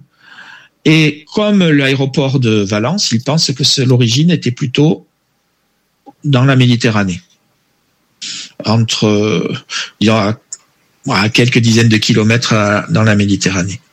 Alors quelques mots quand même sur euh, le pilote euh, civil Lerdo de Terrada, il, a passé une dizaine d'années dans l'armée de l'air équatorienne, euh, neuf de plus en tant que pilote civil, si mes souvenirs sont bons, c'est un pilote très bien noté. Son copilote est un peu plus jeune, mais c'est le même profil, armée de l'air d'abord, puis aviation civile. Donc, à aucun moment, et ça aussi c'est une surprise, leur décision de dérouter l'appareil, parce qu'il y a les touristes allemands, ils sont jamais arrivés, enfin ils sont pas arrivés ce jour-là, à, leur destination. À aucun moment leur décision de dérouter l'appareil n'a été remise en cause, ni par l'armée de l'air, ni par la compagnie équatorienne, ni par l'aviation civile espagnole. Je suis pas sûr que si on faisait ça aujourd'hui, ça serait pareil. Euh, juste sur ce, ces, ces, pilotes, euh, c'est aussi la conviction de Benitez. Il y a eu trois ovnis. Pour il y a eu trois ovnis cette nuit-là, vus par plus de 40 personnes en tout et c'était euh, OVNI dans le sens cette fois-ci euh, vaisseau extraterrestre. Bon après c'est le, je vais m'attarder un peu sur le juge instructeur. C'est un capitaine euh, de la de l'armée de l'air espagnole aussi qui a été nommé pour enquêter sur ce dossier. Bon alors pour faire simple, il a étudié toutes les hypothèses. Il s'est dit est-ce que ça peut être des planètes, est-ce que ça peut être des trafiquants de drogue, est-ce que ça peut être ceci, est-ce que ça peut être là, cela? Euh, par exemple, il met en avant euh, aussi en le reflet de l'humidité sur les des lumières de navigation de la caravelle sur la vitre ou des cristaux de glace. Euh, bref, tout est étudié. La quatrième flotte aussi des États-Unis, la sixième pardon flotte des États-Unis, les échanges il démonte toutes ces hypothèses les unes après les autres. Il fait le travail tout seul, comme un grand. Il dit, voilà, ça pourrait être ça, mais ça n'est pas possible parce que ceci et parce que cela. Et à l'arrivée, bah, il lui reste pas grand-chose. Euh, je, vous traduis, euh, j'ai ressorti un extrait, euh, je vous le traduis. Il est nécessaire aujourd'hui de considérer l'hypothèse qu'il existe effectivement un engin d'origine inconnue et propulsé par une, une énergie inconnue qui a traversé notre ciel. On peut pas dire mieux, c'est un ovni. Ça veut pas dire, il est pas en train de dire que c'est forcément extraterrestre, mais c'est un ovni. Et si ça avait été un appareil secret, à mon avis, depuis le temps, on l'aurait su. Donc ce travail, ce juge instructeur a fait un travail colossal. Je, euh, je vais continuer avec les 12, les 17 et les 28 novembre. Parce que Fernando Camara n'est pas le seul pilote de chasse à avoir décollé pour des ovnis observés dans le secteur de Manissès. Trois autres de ses camarades vont décoller le 12, le 17 et le 28. Et le 17, alors là, ça devient fantastique. Le 17, le, le pilote de l'armée de l'air espagnole entend sur sa voix des voix d'enfants, sur sa voix, sur sa radio, pardon, des voix d'enfants qui lui disent Allô, comment estás? Hola, hola. En gros, comment ça va, quoi? Comment, comment tu vas? Donc, il se dit on doit y avoir des, des civistes sur la fréquence, donc il change de fréquence avec la... Et les voix sont toujours là. Et selon sa déclaration, qui a été reprise par des télés euh, de, Valencia, de Valence, même radio éteinte, les voix se faisaient entendre. Ça n'a pas été très long, ça a été une trentaine de secondes, mais ça a été très perturbant pour ce pilote-là. À l'arrivée, ben, ben, que dire euh, J'ai réussi à, entrer en contact avec le capitaine Fernando Camara, qui est, qui est aujourd'hui colonel à la retraite j'ai pu discuter un peu avec lui euh, parce que ça m'intéressait de savoir différentes choses, notamment est-ce que ça avait eu un impact sur sa carrière, est-ce que ça l'avait freiné ou, accéléré. Il m'a dit non, aucun impact. Euh, le seul truc, c'est que chaque fois que l'armée de l'air devait parler OVNI, bah, c'est moi qu'on envoyait quoi.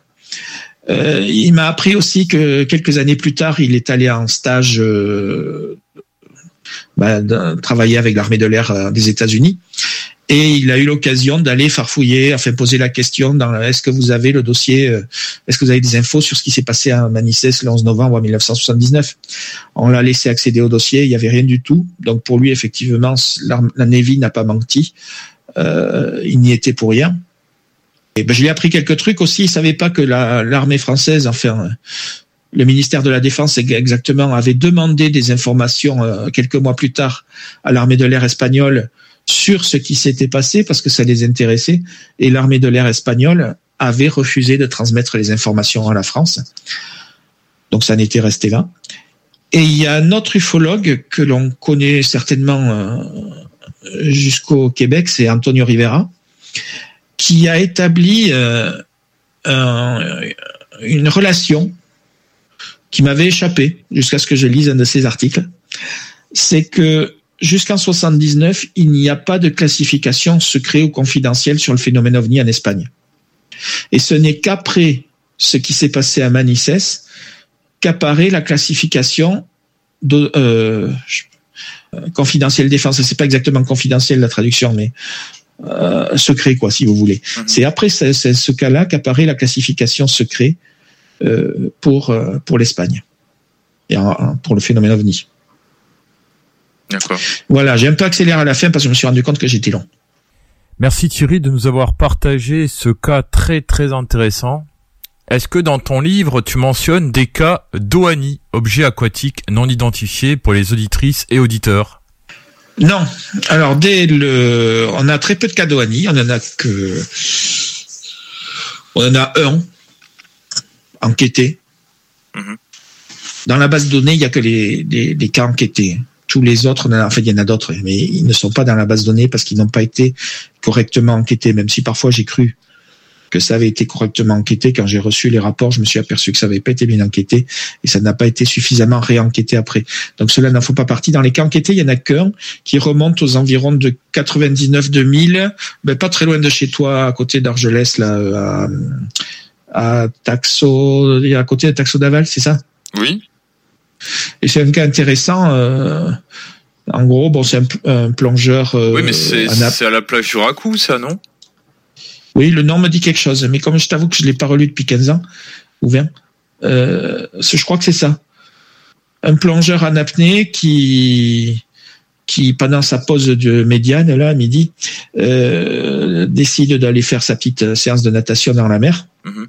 Et euh, masque tuba, hein, et qui observe un cylindre lumineux sous lui, plus grand que lui, alors je me souviens pas de la taille, mais nettement plus grand que lui. Euh, comme posé sur le sable ou dans le sable, enfin bon. euh, et, et puis il se réveille euh, sur la plage, il fait nuit. parce Ouais, je sais, il avait, euh, plongé, ouais, il avait plongé en fait et il... Ouais. ouais. On en avait parlé, ouais, je sais plus quand. Ouais, mais ça, c'est un cas curieux, mais qui a pas été enquêté, non? Si, nous on l'a enquêté à l'époque. Enfin, Revenu Languedoc n'existait pas encore, mais on l'a enquêté et on a, il y avait une une cabane à je sais plus quoi, à Frito, à je sais pas quoi, loin, des trucs comme ça, qui était là le midi. Euh, la gendarmerie n'avait rien eu non plus. On n'a pas eu de décollage. euh, on n'a rien eu de. On a eu zéro info quoi, ni par les gens qui étaient sur la plage, qui n'ont pas remarqué qu'un plongeur, enfin qu'un gars était parti se baigner, qui n'était pas revenu, euh, ni par les les institutions qu'on avait pu contacter. Tu as participé dernièrement à une émission d'OVNI en Espagne, dont le lien est diffusé actuellement sur la page Facebook de la zone insolite. Pourquoi cet intérêt pour l'ufologie espagnole? Oh ben il fut un temps où j'habitais en Espagne et, j'étais parfaitement bilingue. Aujourd'hui j'ai beaucoup beaucoup beaucoup beaucoup perdu. Euh, je baragouine, mais bon je je suis toujours en contact avec des amis espagnols ou péruviens ou ou d'ailleurs qui parlent espagnol. Et euh, j'essaye de me rapprocher depuis quelques années un petit peu de l'ufologie espagnole, de d'établir des liens, des ponts, ne serait-ce que pour la revue Logosphère. hein. Plusieurs Espagnols se sont exprimés dedans. J'aimerais bien qu'on arrive à développer un petit peu les relations franco-espagnoles dans l'ufologie. On a des choses à s'apporter. hein. Euh, le dossier Manissès est très intéressant. Euh, on a des dossiers aussi qui peuvent les intéresser. On a des infos à se transmettre. T'as bien raison. Euh, par contre, on va à la dernière pause. On vous revient. This is DJ Easy Dick, and this is the Golden Shower Hour early in the morning. Wake your goat mouth ass up. This is 96.9. FM on your dial, and we flipping it just like this for all you motherfucking real G's out there. Hey, salut la gang, je veux vous parler de Clôture Terrien. Clôture Terrien, c'est une entreprise de Québec avec plus de 15 ans d'expérience qui se spécialise en vente et installation de clôtures de tout genre. Profitez de votre cours avec une clôture offrant intimité et sécurité. Que ce soit pour une clôture en bois, en verre ornemental, en composite ou en maille de chaîne, communiquez avec les meilleurs de l'industrie au 418-473-2783. C'est pas compliqué, clôtureterrien.com.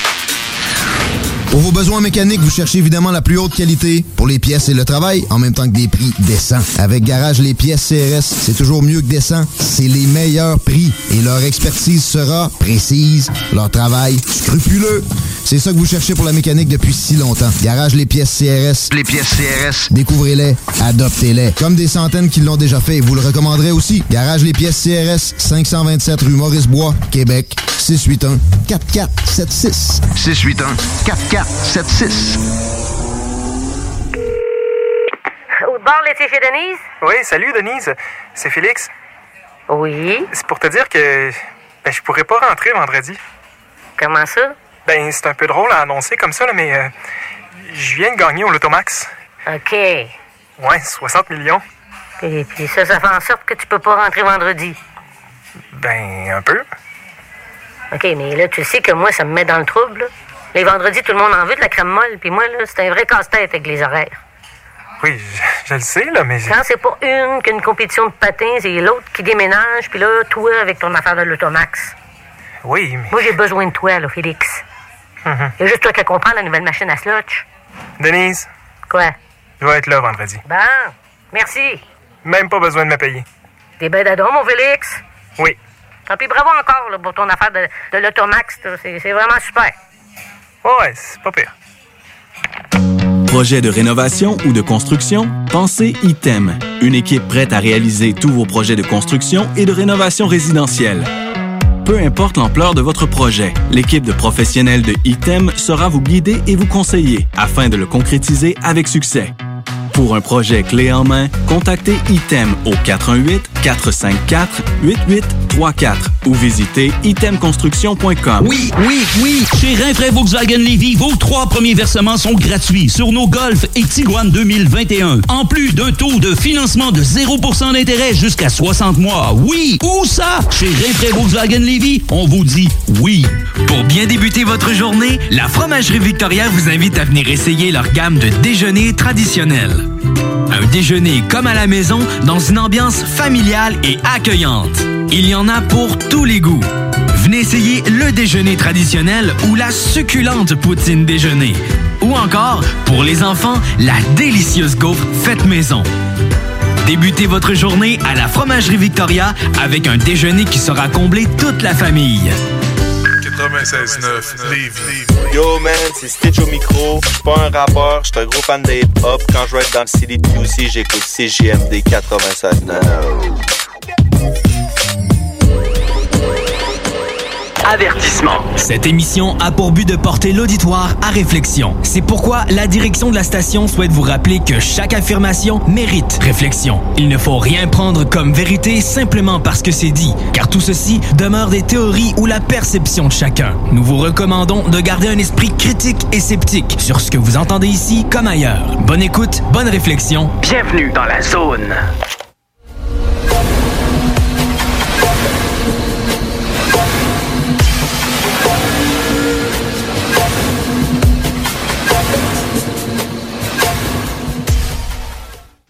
Merci d'être resté avec nous pendant la pause. Euh, pour maintenant, on est en, dernière partie de l'émission.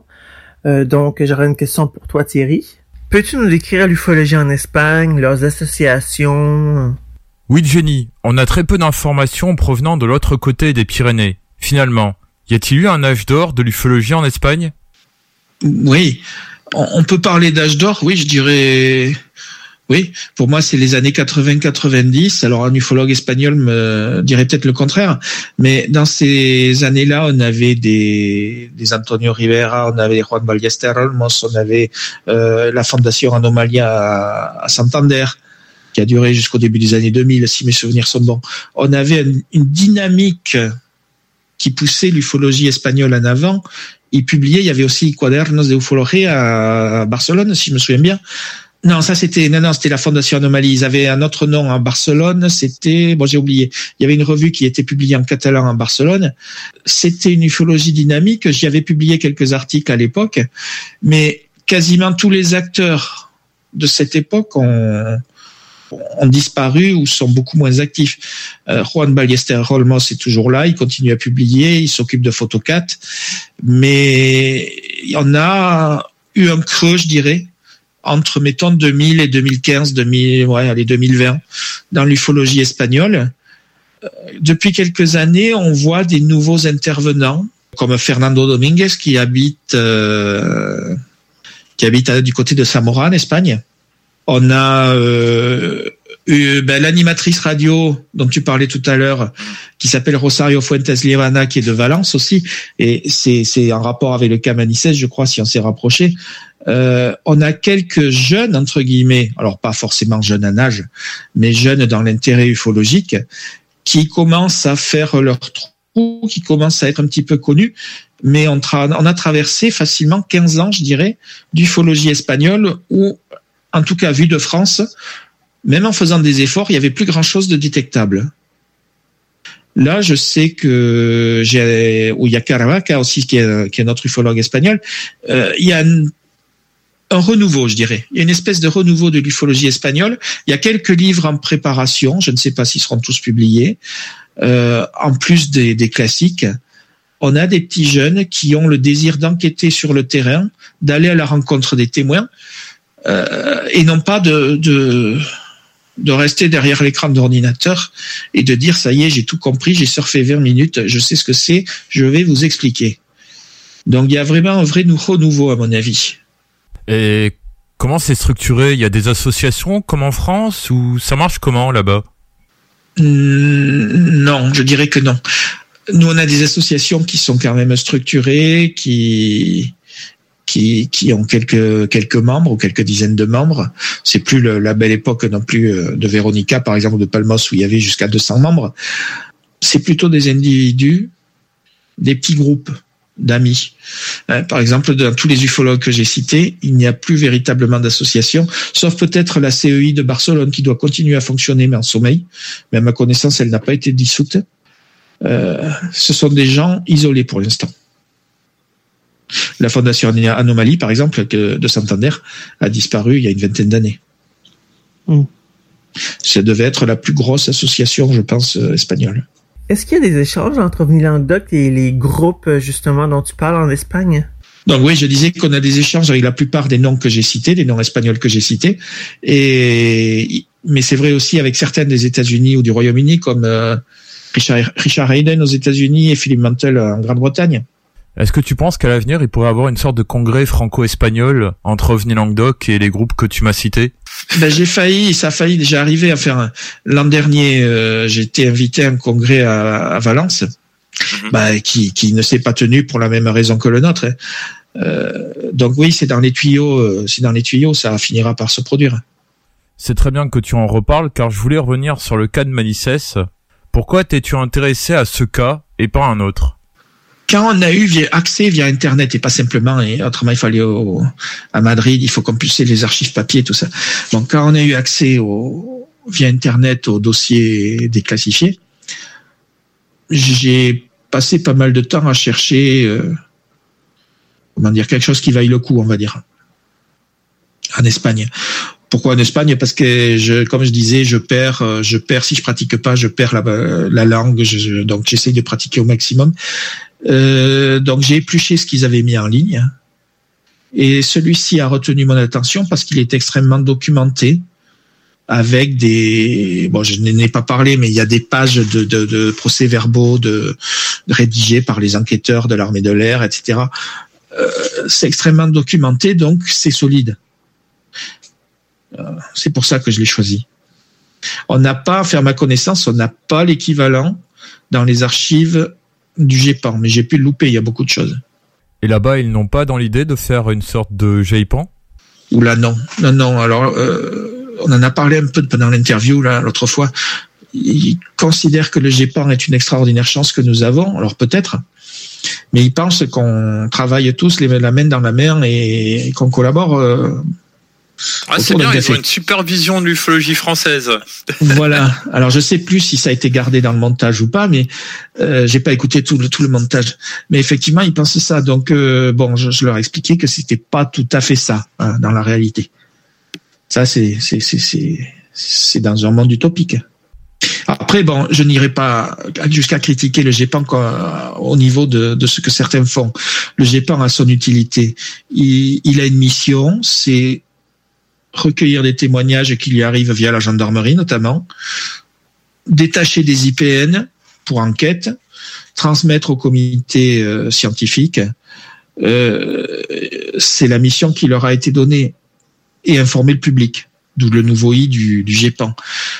Le problème avec euh, une partie de l'ufologie française, c'est que euh, ils pensent que le GEPAN devrait avoir pour mission de dire la vérité sur les aliens, les extraterrestres et le reste parce qu'ils savent tout.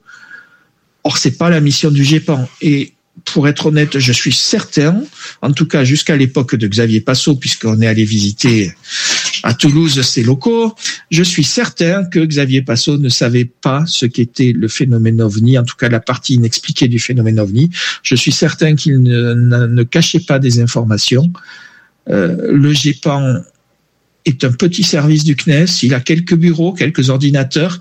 Il a un sous-sol dans un autre bâtiment où il entasse des souvenirs, je dirais, parfois classés, parfois en vrac dans des cartons. Le GEPAN n'a- n'est pas euh, Mulder et Scully qui, qui ont des secrets. Le GEPAN n'est qu'un service de l'État qui fait ce qu'il peut. Alors pour en revenir à ton livre, tu as mentionné le cas de Rosecé, le cas de Manissès, mais y a-t-il d'autres cas que tu as sélectionnés autour de la Méditerranée? Oui. Alors, euh, dans la Croix l'hebdo, donc l'hebdomadaire qui a fait euh, un gros dossier sur le phénomène ovni récemment, dont tu as parlé tout à l'heure, on parle d'une observation qui s'est passée en 2016 à, à Alès. Exact. Et bon, à l'origine, la, la journaliste qui est, qui est re- relativement connue en France, qui a, qui a publié un bouquin aussi, alors pas sur le phénomène ovni du tout, je lui ai proposé euh, huit cas, pas forcément des cas que j'avais enquêtés moi, mais huit gros dossiers de l'association, et elle a choisi celui-là. Pourquoi est-ce qu'elle a choisi celui-là? D'une part parce qu'il y avait un témoin crédible et une observation assez étrange. Dans l'observation, c'était euh, un soir vers 23 heures et quelques à Alès, ben, une, infirmière euh, tout, à, fait euh, bien dans sa tête et pas du tout loufoque, qui ferme ses rideaux, ses volets, pardon, enfin qui a failli fermer ses volets avant d'aller se coucher, parce qu'elle observe euh, devant sa maison, un peu en haut à gauche de la fenêtre, euh, un cylindre avec euh, un cylindre en déplacement vers la droite, au-dessus des maisons, mais pas si haut que ça d'après ce qu'elle dit, avec une espèce de hublot, de fenêtre, à travers, de laquelle, à travers laquelle on voit de la lumière et deux entités grosso modo humanoïdes, qu'elle pense être dans un cas une femme puisqu'elle voit une, poitrine et des cheveux longs et qui est à genoux devant un homme. Bon, ça, ça on passe. Euh, donc ce cylindre traverse son horizon et va disparaître derrière une autre maison un petit peu plus loin. Ça a pris quelques secondes. On a enquêté dessus, on a travaillé dessus, on est même allé jusqu'à chercher les ballons, euh, des ballons pour enfants, quoi. Ça aurait pu être, je sais pas moi, un sous-marin, euh, je ne sais quoi, euh, pour enfants. On n'a rien trouvé dessus, donc le dossier était assez fourni. Il y avait Martine, dont tu parlais aussi tout à l'heure, qui a enquêté dessus. On n'a rien trouvé. Et ça, c'est un dossier aussi relativement euh, intéressant à, à aborder, qui est traité dans euh, mon livre euh, OVNI en Méditerranée. Pour avoir lu l'article et le cas dans la Croix l'Hebdo, c'est un cas très intéressant, surtout que les RR3 se font rares. Hum, hum. Surtout des cylindres.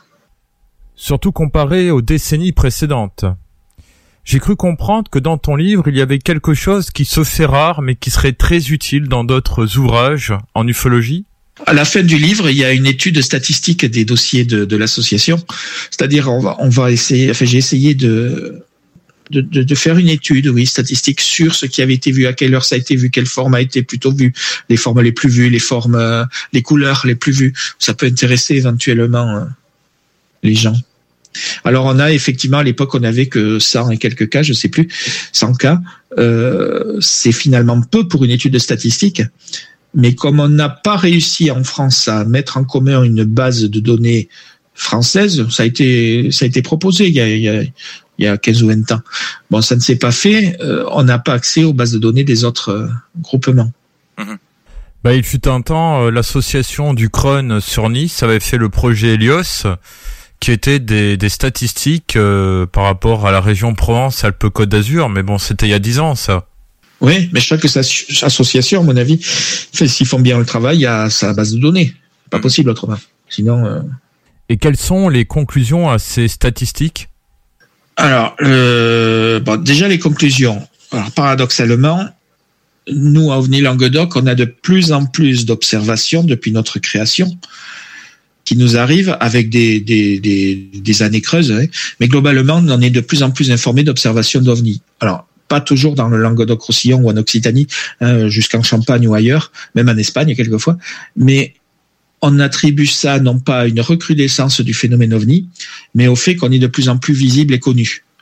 Euh, Quand on a commencé en 2003, euh, je crois qu'on a eu zéro observation, un truc comme ça. On n'était pas connu. Maintenant, les gens, ils nous trouvent très facilement. Et pas simplement les gens de la région. On a expliqué de façon absolument certaine 25% en gros des dossiers.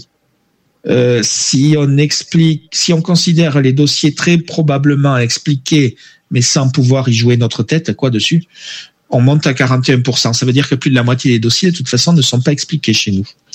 Alors, il y a une part de manque de moyens. On n'a pas la, possibilité de faire affaire à des analyses, par exemple, dans des laboratoires, car on a des échantillons. Après, la méthodologie d'enquête euh, est perfectible aussi, certainement, mais elle est, à mon avis, tout à fait euh, opérationnelle. Euh, Qu'est-ce qu'on peut tirer comme conclusion aussi? Le département, en ce qui nous concerne, où il y a le plus d'observations, ce ne sera pas une surprise, c'est l'Hérault. C'est aussi le département de la région le plus peuplé. Très vite après, par contre, arrive le Gard. Euh, les heures d'observation, bah, c'est plutôt en début de soirée. C'est pas une surprise non plus. Hein. Essentiellement des phénomènes nocturnes en début de soirée. La plupart du temps aussi, le témoin est seul. Mais il arrive que les témoins soient 4, 5, 6, 7. Les formes les plus observées, qu'est-ce qu'on a? C'est les lumières, les points lumineux. Ça, c'est ce qui arrive le plus souvent, surtout maintenant, euh, avec les Starling et compagnie. En deuxième position, ça c'est peut-être plus étrange et plus rare, on a des triangles. Dans la région, il semble qu'on observe pas mal de triangles. Les couleurs, la couleur la plus observée de loin, c'est le blanc. Oh, pourquoi? J'en sais rien. Mais très vite après, on a aussi l'orange, le jaune et le rouge. Et le vert. Alors, il y a aussi les méprises avec les avions, le rouge et le vert, tu vois ce que je veux dire. Donc, il y a un certain nombre d'éléments comme ça que j'aurais aimé pouvoir confronter avec d'autres bases de données, voir si c'est pareil ailleurs. Alors, peut-être que quelqu'un va avoir l'idée maintenant de publier la même chose euh, pour son groupe. Ce serait bien qu'on puisse savoir euh, s'il y a des recoupements possibles, des, des points communs ou pas. Alors, aucun rapport entre les conditions météorologiques et les le nombre d'observations signalées. Les années où il fait beau, on n'aura pas forcément plus et parfois moins d'observations signalées que les années où il fait pas beau. En espérant que le message soit transmis aux autres groupes et associations de faire les statistiques de leur rapport d'enquête. Eh bien Thierry, je te remercie d'avoir répondu à toutes ces questions et d'avoir participé à notre émission Enquête de terrain. Ben, merci à vous. Et puis je te dis à la prochaine. Ben, avec plaisir. Quand tu veux, tu me dis. Au revoir. Au revoir. Au revoir. Pour clore cette émission et cette première saison de la zone insolite, nous recevons un invité surprise. Bonjour ou bonsoir Carole Lozé, comment vas-tu? Allô, ça va bien? Oui oui, ça va bien. Aujourd'hui, c'est la DER de la saison 1, une sacrée aventure mine de rien. En tout cas, Carole, je te remercie de nous avoir permis, Jenny et moi, d'avoir notre propre émission dans la zone. Ben, ça me fait plaisir. Puis d'ailleurs, je suis très contente des résultats que ça donne parce qu'on a beaucoup d'auditeurs qui nous écoutent, autant pour notre émission que la vôtre. Puis je, je suis très surprise des résultats, honnêtement. C'est euh, c'est merveilleux. C'est parfait. D'où t'es venue l'idée de faire Zone Insolite? Ben, en fait, euh, c'est le, le- notre boss à la station qui, euh, qui m'a demandé de créer une autre émission qui pourrait être à peu près dans le même type que de Zone Parallèle. Puis j'ai, j'ai pensé à justement donner la chance à plusieurs, euh, je dirais, enquêteurs de tout lieu, de toutes les, les parties, soit que, ce soit niveau francophone, en fait, que ce soit la QU, euh, le MUFON Canada, le MUFON France, euh, Conscience Plus qui fait partie aussi de, de la zone insolite et vous-même, plus euh, APA paranormal, euh, côté fantôme et euh, recherche enquête euh, au niveau paranormal. Tu sais, je voulais un peu diversifier euh, l'ensemble pour avoir... euh, c'est un beau mélange, en fait. C'est un suivi, une suite à zone parallèle. Je trouvais l'idée géniale, mais en même temps, de donner la chance à d'autres personnes de vivre ce que moi je vis, parce que j'adore faire ça. Euh, c'est, rendu une vraie euh, une vraie drogue, si je peux si je peux m'exprimer ainsi. C'est euh, une fois que tu as commencé ça, et, des émissions de ce genre-là sur bande FM, il y en a pas beaucoup. Je dirais à travers à travers le monde, il y en a, mais pas, ça pleut pas. Il y en a pas beaucoup. Et puis l'aventure va continuer puisqu'il va y avoir une saison 2 d'après ce que tu m'as dit. Oui, on revient euh, en septembre. Si je peux me permettre de spoiler un petit peu, Jenny et moi, nous travaillons beaucoup sur la saison 2 de l'émission Enquête de terrain, mais ceci est un autre sujet et comme dirait Carole, rendez-vous en septembre. Mais j'ai une autre question. Quel souvenir gardes-tu de cette saison 1 Je suis très surprise, agréablement surprise parce que la cote d'écoute, elle est extraordinaire parce que je regarde avec d'autres sortes d'émissions, peu importe, que ce soit à la station euh, chez nous, à CGMD ou à d'autres. Euh, je trouve que l'intérêt pour ces phénomènes-là, tout ce que, qui parle de paranormal ou d'ovni, tout ce qui est mystère inexpliqué, je pensais pas que ça allait être euh, aussi de grande écoute. C'est ça qui, euh, ça me surprend, ça, ça m'a surpris. Ça nous a tous pris par surprise, à, à savoir que les gens s'intéressent au phénomène. La saison 2 sera-t-elle comme la saison 1 Ben, parti comme c'est là, je dirais que oui. On va rester sur le même créneau. C'est, euh, ça a l'air d'être gagnant parce qu'on peut entendre euh, cinq animateurs différents à chaque semaine. C'est parce qu'on a- on en a cinq pour l'instant, puis les gens rembarquent tous. Donc, en principe, euh, on devrait rester sur le même concept. Est-ce que la zone insolite t'a apporté un plus à ton vécu? Ben, en fait, euh, dans mon vécu, à moi, peut-être pas personnellement, parce que j'en ai quand même euh, vécu divers, euh, divers phénomènes étranges, autant que ça soit paranormal ou insolite ou euh, tout ce qui est euh, ovni ou peu importe. Mais on apprend quand même à connaître d'autres histoires que je ne connaissais pas. Surtout avec vous autres, vous avez, euh, vous êtes une équipe franco-canadienne, donc on est capable d'aller chercher des gens de Paris. Ce que je fais pas vraiment, je, le faisais un peu avec zone insolite, zone parallèle, c'est-à-dire, mais j'ai, là vous avez l'opportunité vous, vous, vous deux de le faire. Donc euh, j'aime mieux dans ce temps-là vous référer ces gens-là pour faire une émission avec euh, en direct. Je trouve que c'est plus euh, gagnant-gagnant autant pour un que pour l'autre. Puis en plus, ben ma grille horaire est tout le temps très chargée pour zone parallèle, donc j'ai j'ai peu de temps pour mettre de nouveaux euh, de nouveaux cas ou de nouvelles histoires à raconter. Mais avec toi, Gilles, tu vas chercher des ufologues français que je ne connais pas, et donc ça nous en apprend. Au, au niveau international, je trouve que c'est euh, c'est très winner d'agir de cette façon-là. On n'est pas les seuls hein, à faire des émissions franco-québécoises ou franco-canadiennes. Après tout, les émissions de la zone insolite sont des émissions francophones. Je pense d'ailleurs à l'émission de Janie Chariot et d'Eric.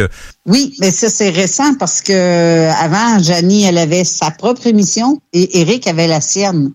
Mais là, on a jumelé les deux ensemble parce que Janie va faire une heure de de son euh, de son bloc d'émission et Eric va couvrir l'autre heure. Puis il y a des invités à, à travers ça.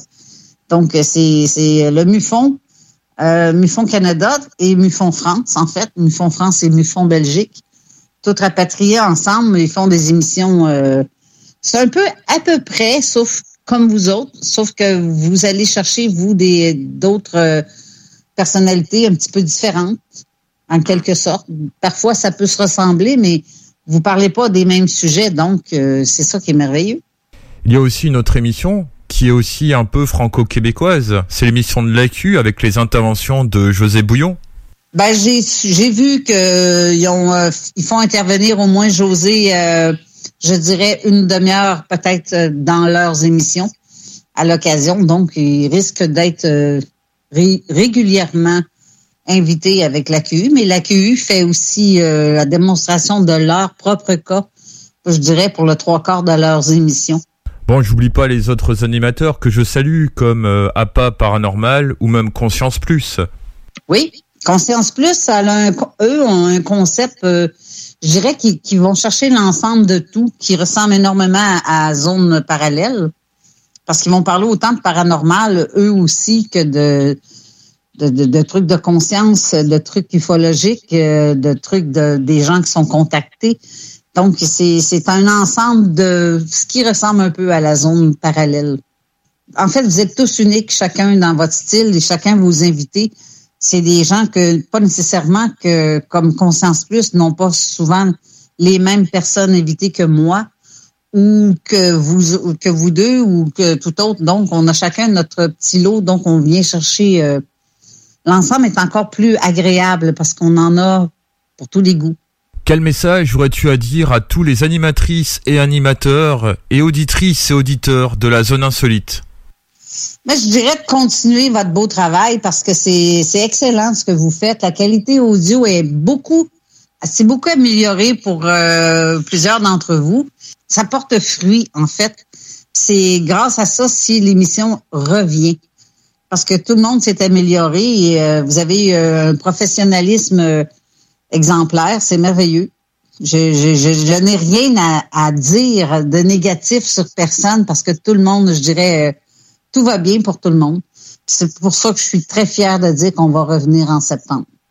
Eh bien, Carole, je te remercie d'être intervenue pour ce final de la saison 1. Ben, ça me fait plaisir. Puis merci de nous avoir donné la chance de le faire. Ça aussi, ça me fait plaisir parce que dans le fond, je trouve ça, comment, je, je, je, je n'ai pas le mot pour le dire à quel point le qualifier ça, c'est, c'est vraiment extraordinaire de pouvoir euh, s'exprimer. Étant donné qu'on on se trouve à être un média officiel en plus, ben c'est, ça rend encore la chose plus. Euh, je suis tellement contente de voir que les gens embarquent dans, dans, dans notre folie et dans notre euh, façon de faire et de voir le travail de tout le monde en même temps. Je trouve ça merveilleux. J'ai pas d'autres mots à dire que ça. Merci à toi, merci Jenny. Ça me fait plaisir. Et puis je te donne rendez-vous à la prochaine saison, Carole. Ben moi, je suis contente de vous revoir euh, la saison prochaine parce que je trouve ça important d'avoir euh, un autre son de cloche que le nôtre. Puis plus on est, ben, plus le phénomène est discuté, ben, plus les gens apprennent à, à connaître euh, ces phénomènes-là, tout ce qui est inexpliqué en fait, que ce soit au niveau ufologique. J'ai l'impression qu'on apprend aux gens ou qu'on on peut montrer euh, d'autres formes de... Ça rouvre l'esprit des gens encore plus, puis c'est ça qui est le fun.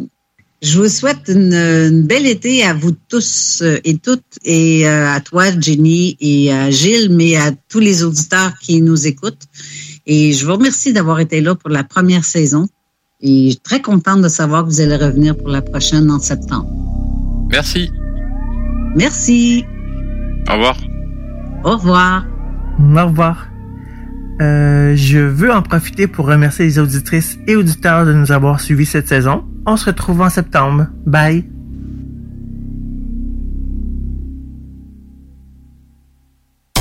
Hey yo, what's poppin'? Ici Skies de Rap Academy. Vous écoutez l'alternative radio CJMD 96.9. Chez Pizzeria 67, nos pizzas sont toujours cuites dans des fours traditionnels. Une ambiance chaleureuse et amicale, ça donne le goût de manger de la pizza. Ce n'est pas pour rien que Pizzeria 67 fait partie de votre famille depuis plus de 50 ans. La pizza, c'est notre affaire. Trois succursales pour mieux vous servir, comptoir, livraison et salle à manger. Pizzeria67.com. On goûte la différence. Pour vos besoins mécaniques, vous cherchez évidemment la plus haute qualité pour les pièces et le travail, en même temps que des prix décents. Avec Garage, les pièces CRS, c'est toujours mieux que décent. C'est les meilleurs prix et leur expertise sera précise, leur travail scrupuleux.